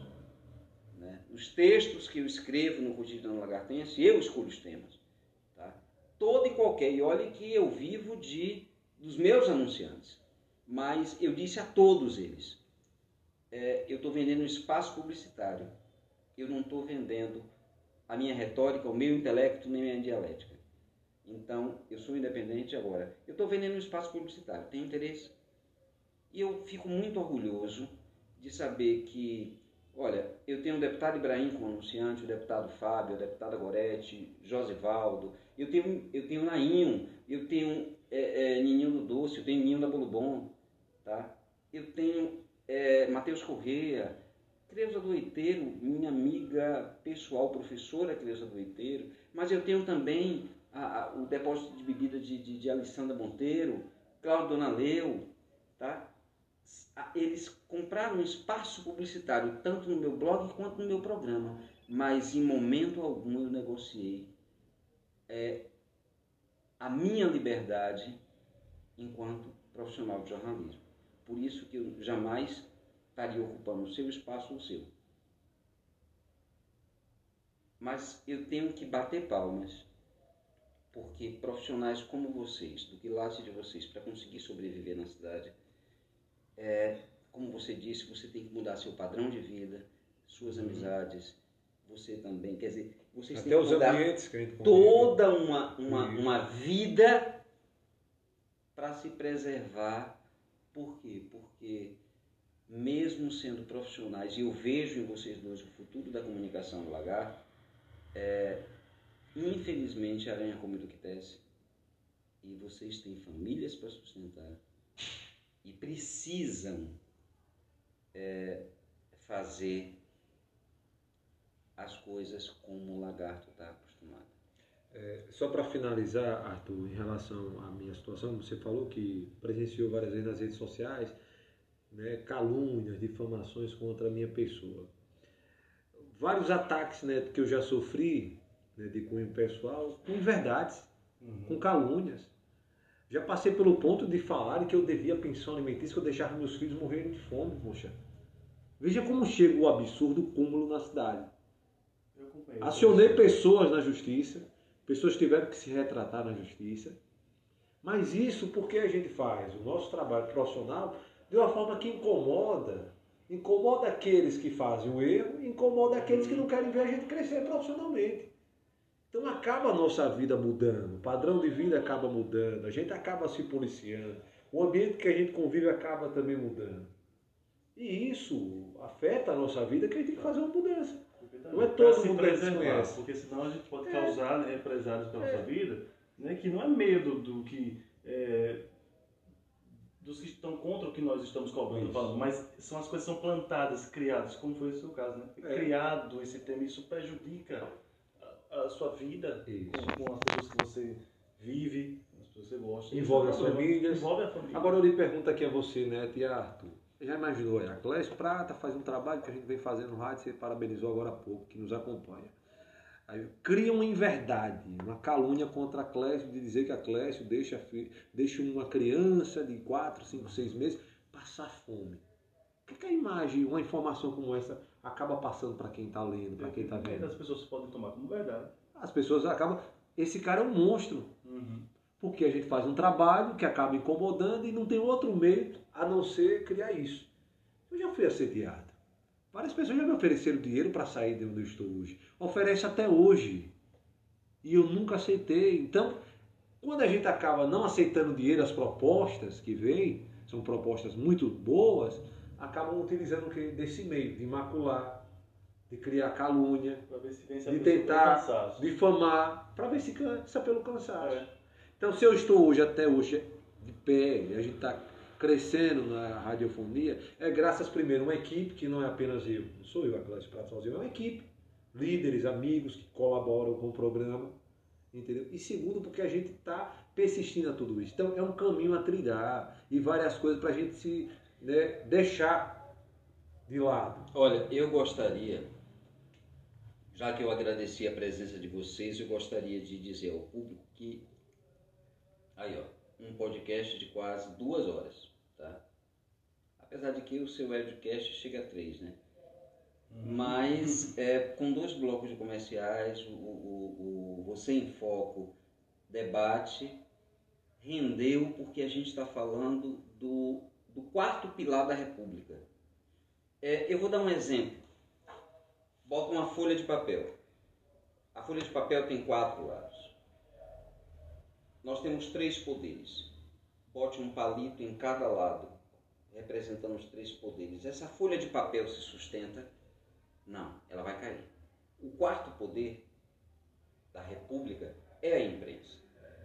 respeitem a imprensa, porque o nosso papel é só buscar a verdade e levá-la aos nossos ouvintes, às pessoas que nos assistem, às pessoas que leem o nosso trabalho, às pessoas que precisam de informação, porque num país como o nosso, informação vale ouro. Perfeitamente. Minha avó já dizia, na terra de cego, quem tem um olho é rei. Ou seja, informação vale ouro. Mais uma vez, agradeço aos dois, agradeço a todos os ouvintes que nos aguardaram pacientemente esses 60 minutos de podcast. Arthur, eu queria lhe fazer uma pergunta, quebrando o protocolo. Ainda falta ainda é. oito é. minutos. Fale. Antes de você terminar, meu, eu quero dar uma dica é. sobre o que... Tá, meu Deus, agora deixa, eu não posso ser entrevistado não. Não, mas eu quero fazer uma pergunta entre nós três aqui. É, diante do, do cenário nacional que a gente está vivenciando, os nomes são, estão sendo cogitados para presidente da República. Né? Um uhum. candidato a presidente, pretexto, em 2022. Entendeu?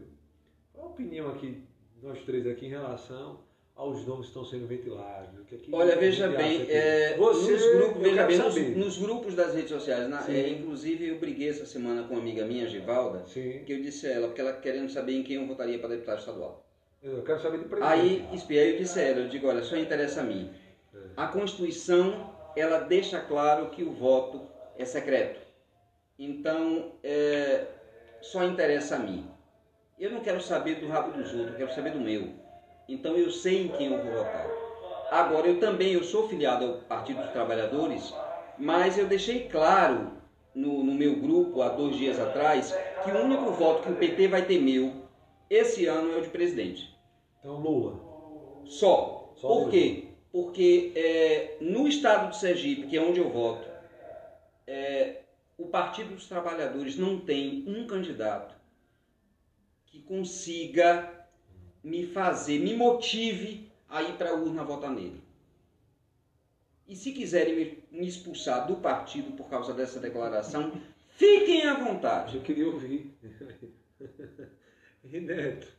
Neto. Não, é, minha posição é, é muito clara nesse sentido. Eu espero e acredito que o Brasil vai encontrar uma opção além de Bolsonaro e Lula. Fora do Bolsonaro e Lula, estamos esperando ainda, mas o caminho já está trilhado e eu espero que o Brasil lá, pra, lá na frente vai encontrar uma opção. Eu ainda acredito que a opção ainda se chama Ciro Gomes. Eu deixo bem claro isso.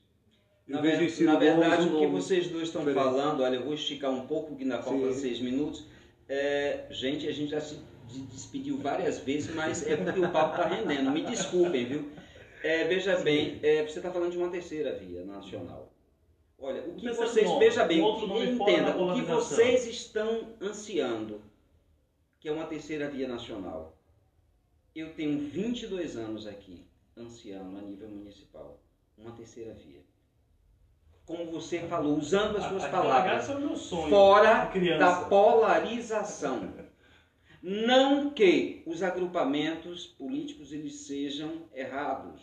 Não, legalmente eles existem. Agora, é, agora eu acredito muito é, uma pessoa, eu não nego para ninguém, que eu gostaria de votar nele para prefeito de Lagarto é Janiro Jonas. Que é um cara de uma integridade. É um cara de uma sensibilidade, de um caráter, que no dia que ele se predispor, eu vou ter muito orgulho em votar em Doutor de Janeiro para prefeito de Lagarto. Eu ainda menciono muitos nomes, né? Eu menciono o Juquinha, né? também que tem um serviço prestado a Lagarto de uma forma humanitária, de uma forma despretensiosa ao longo da sua vida. Eu vi Juquinha prestando Enem para entrar na, na Universidade Federal, que ele ajudou a trazer. Isso eu não esqueço mais nunca, essa memória que eu tenho dele. E temos vários outros nomes.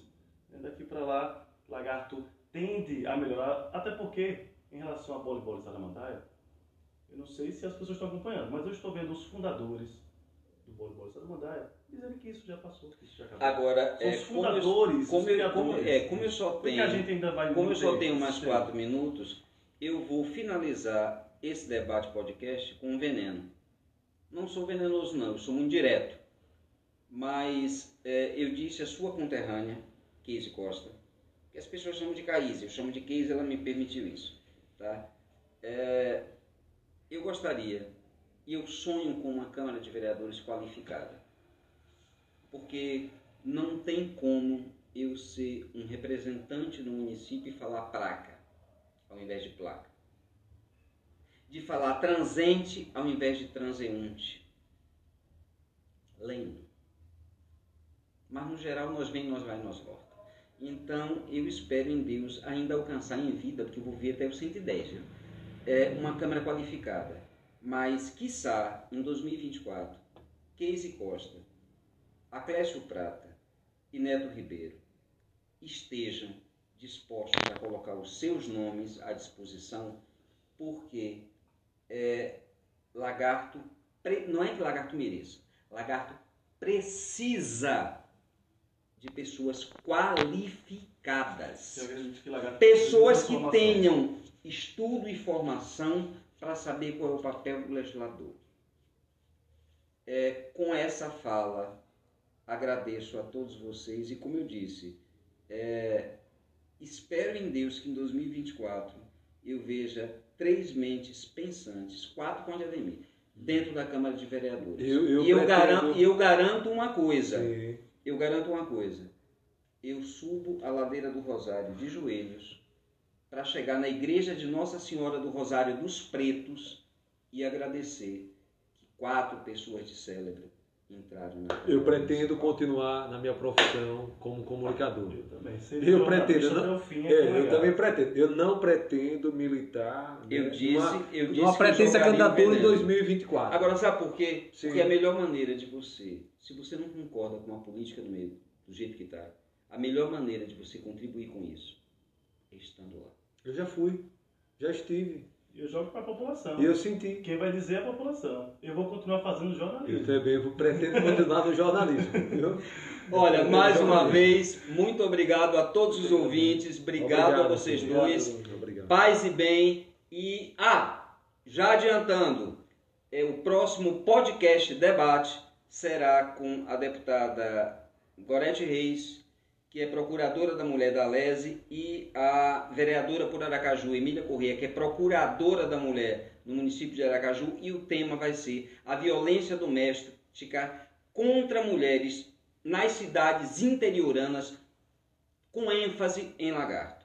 Paz e bem, até segunda-feira.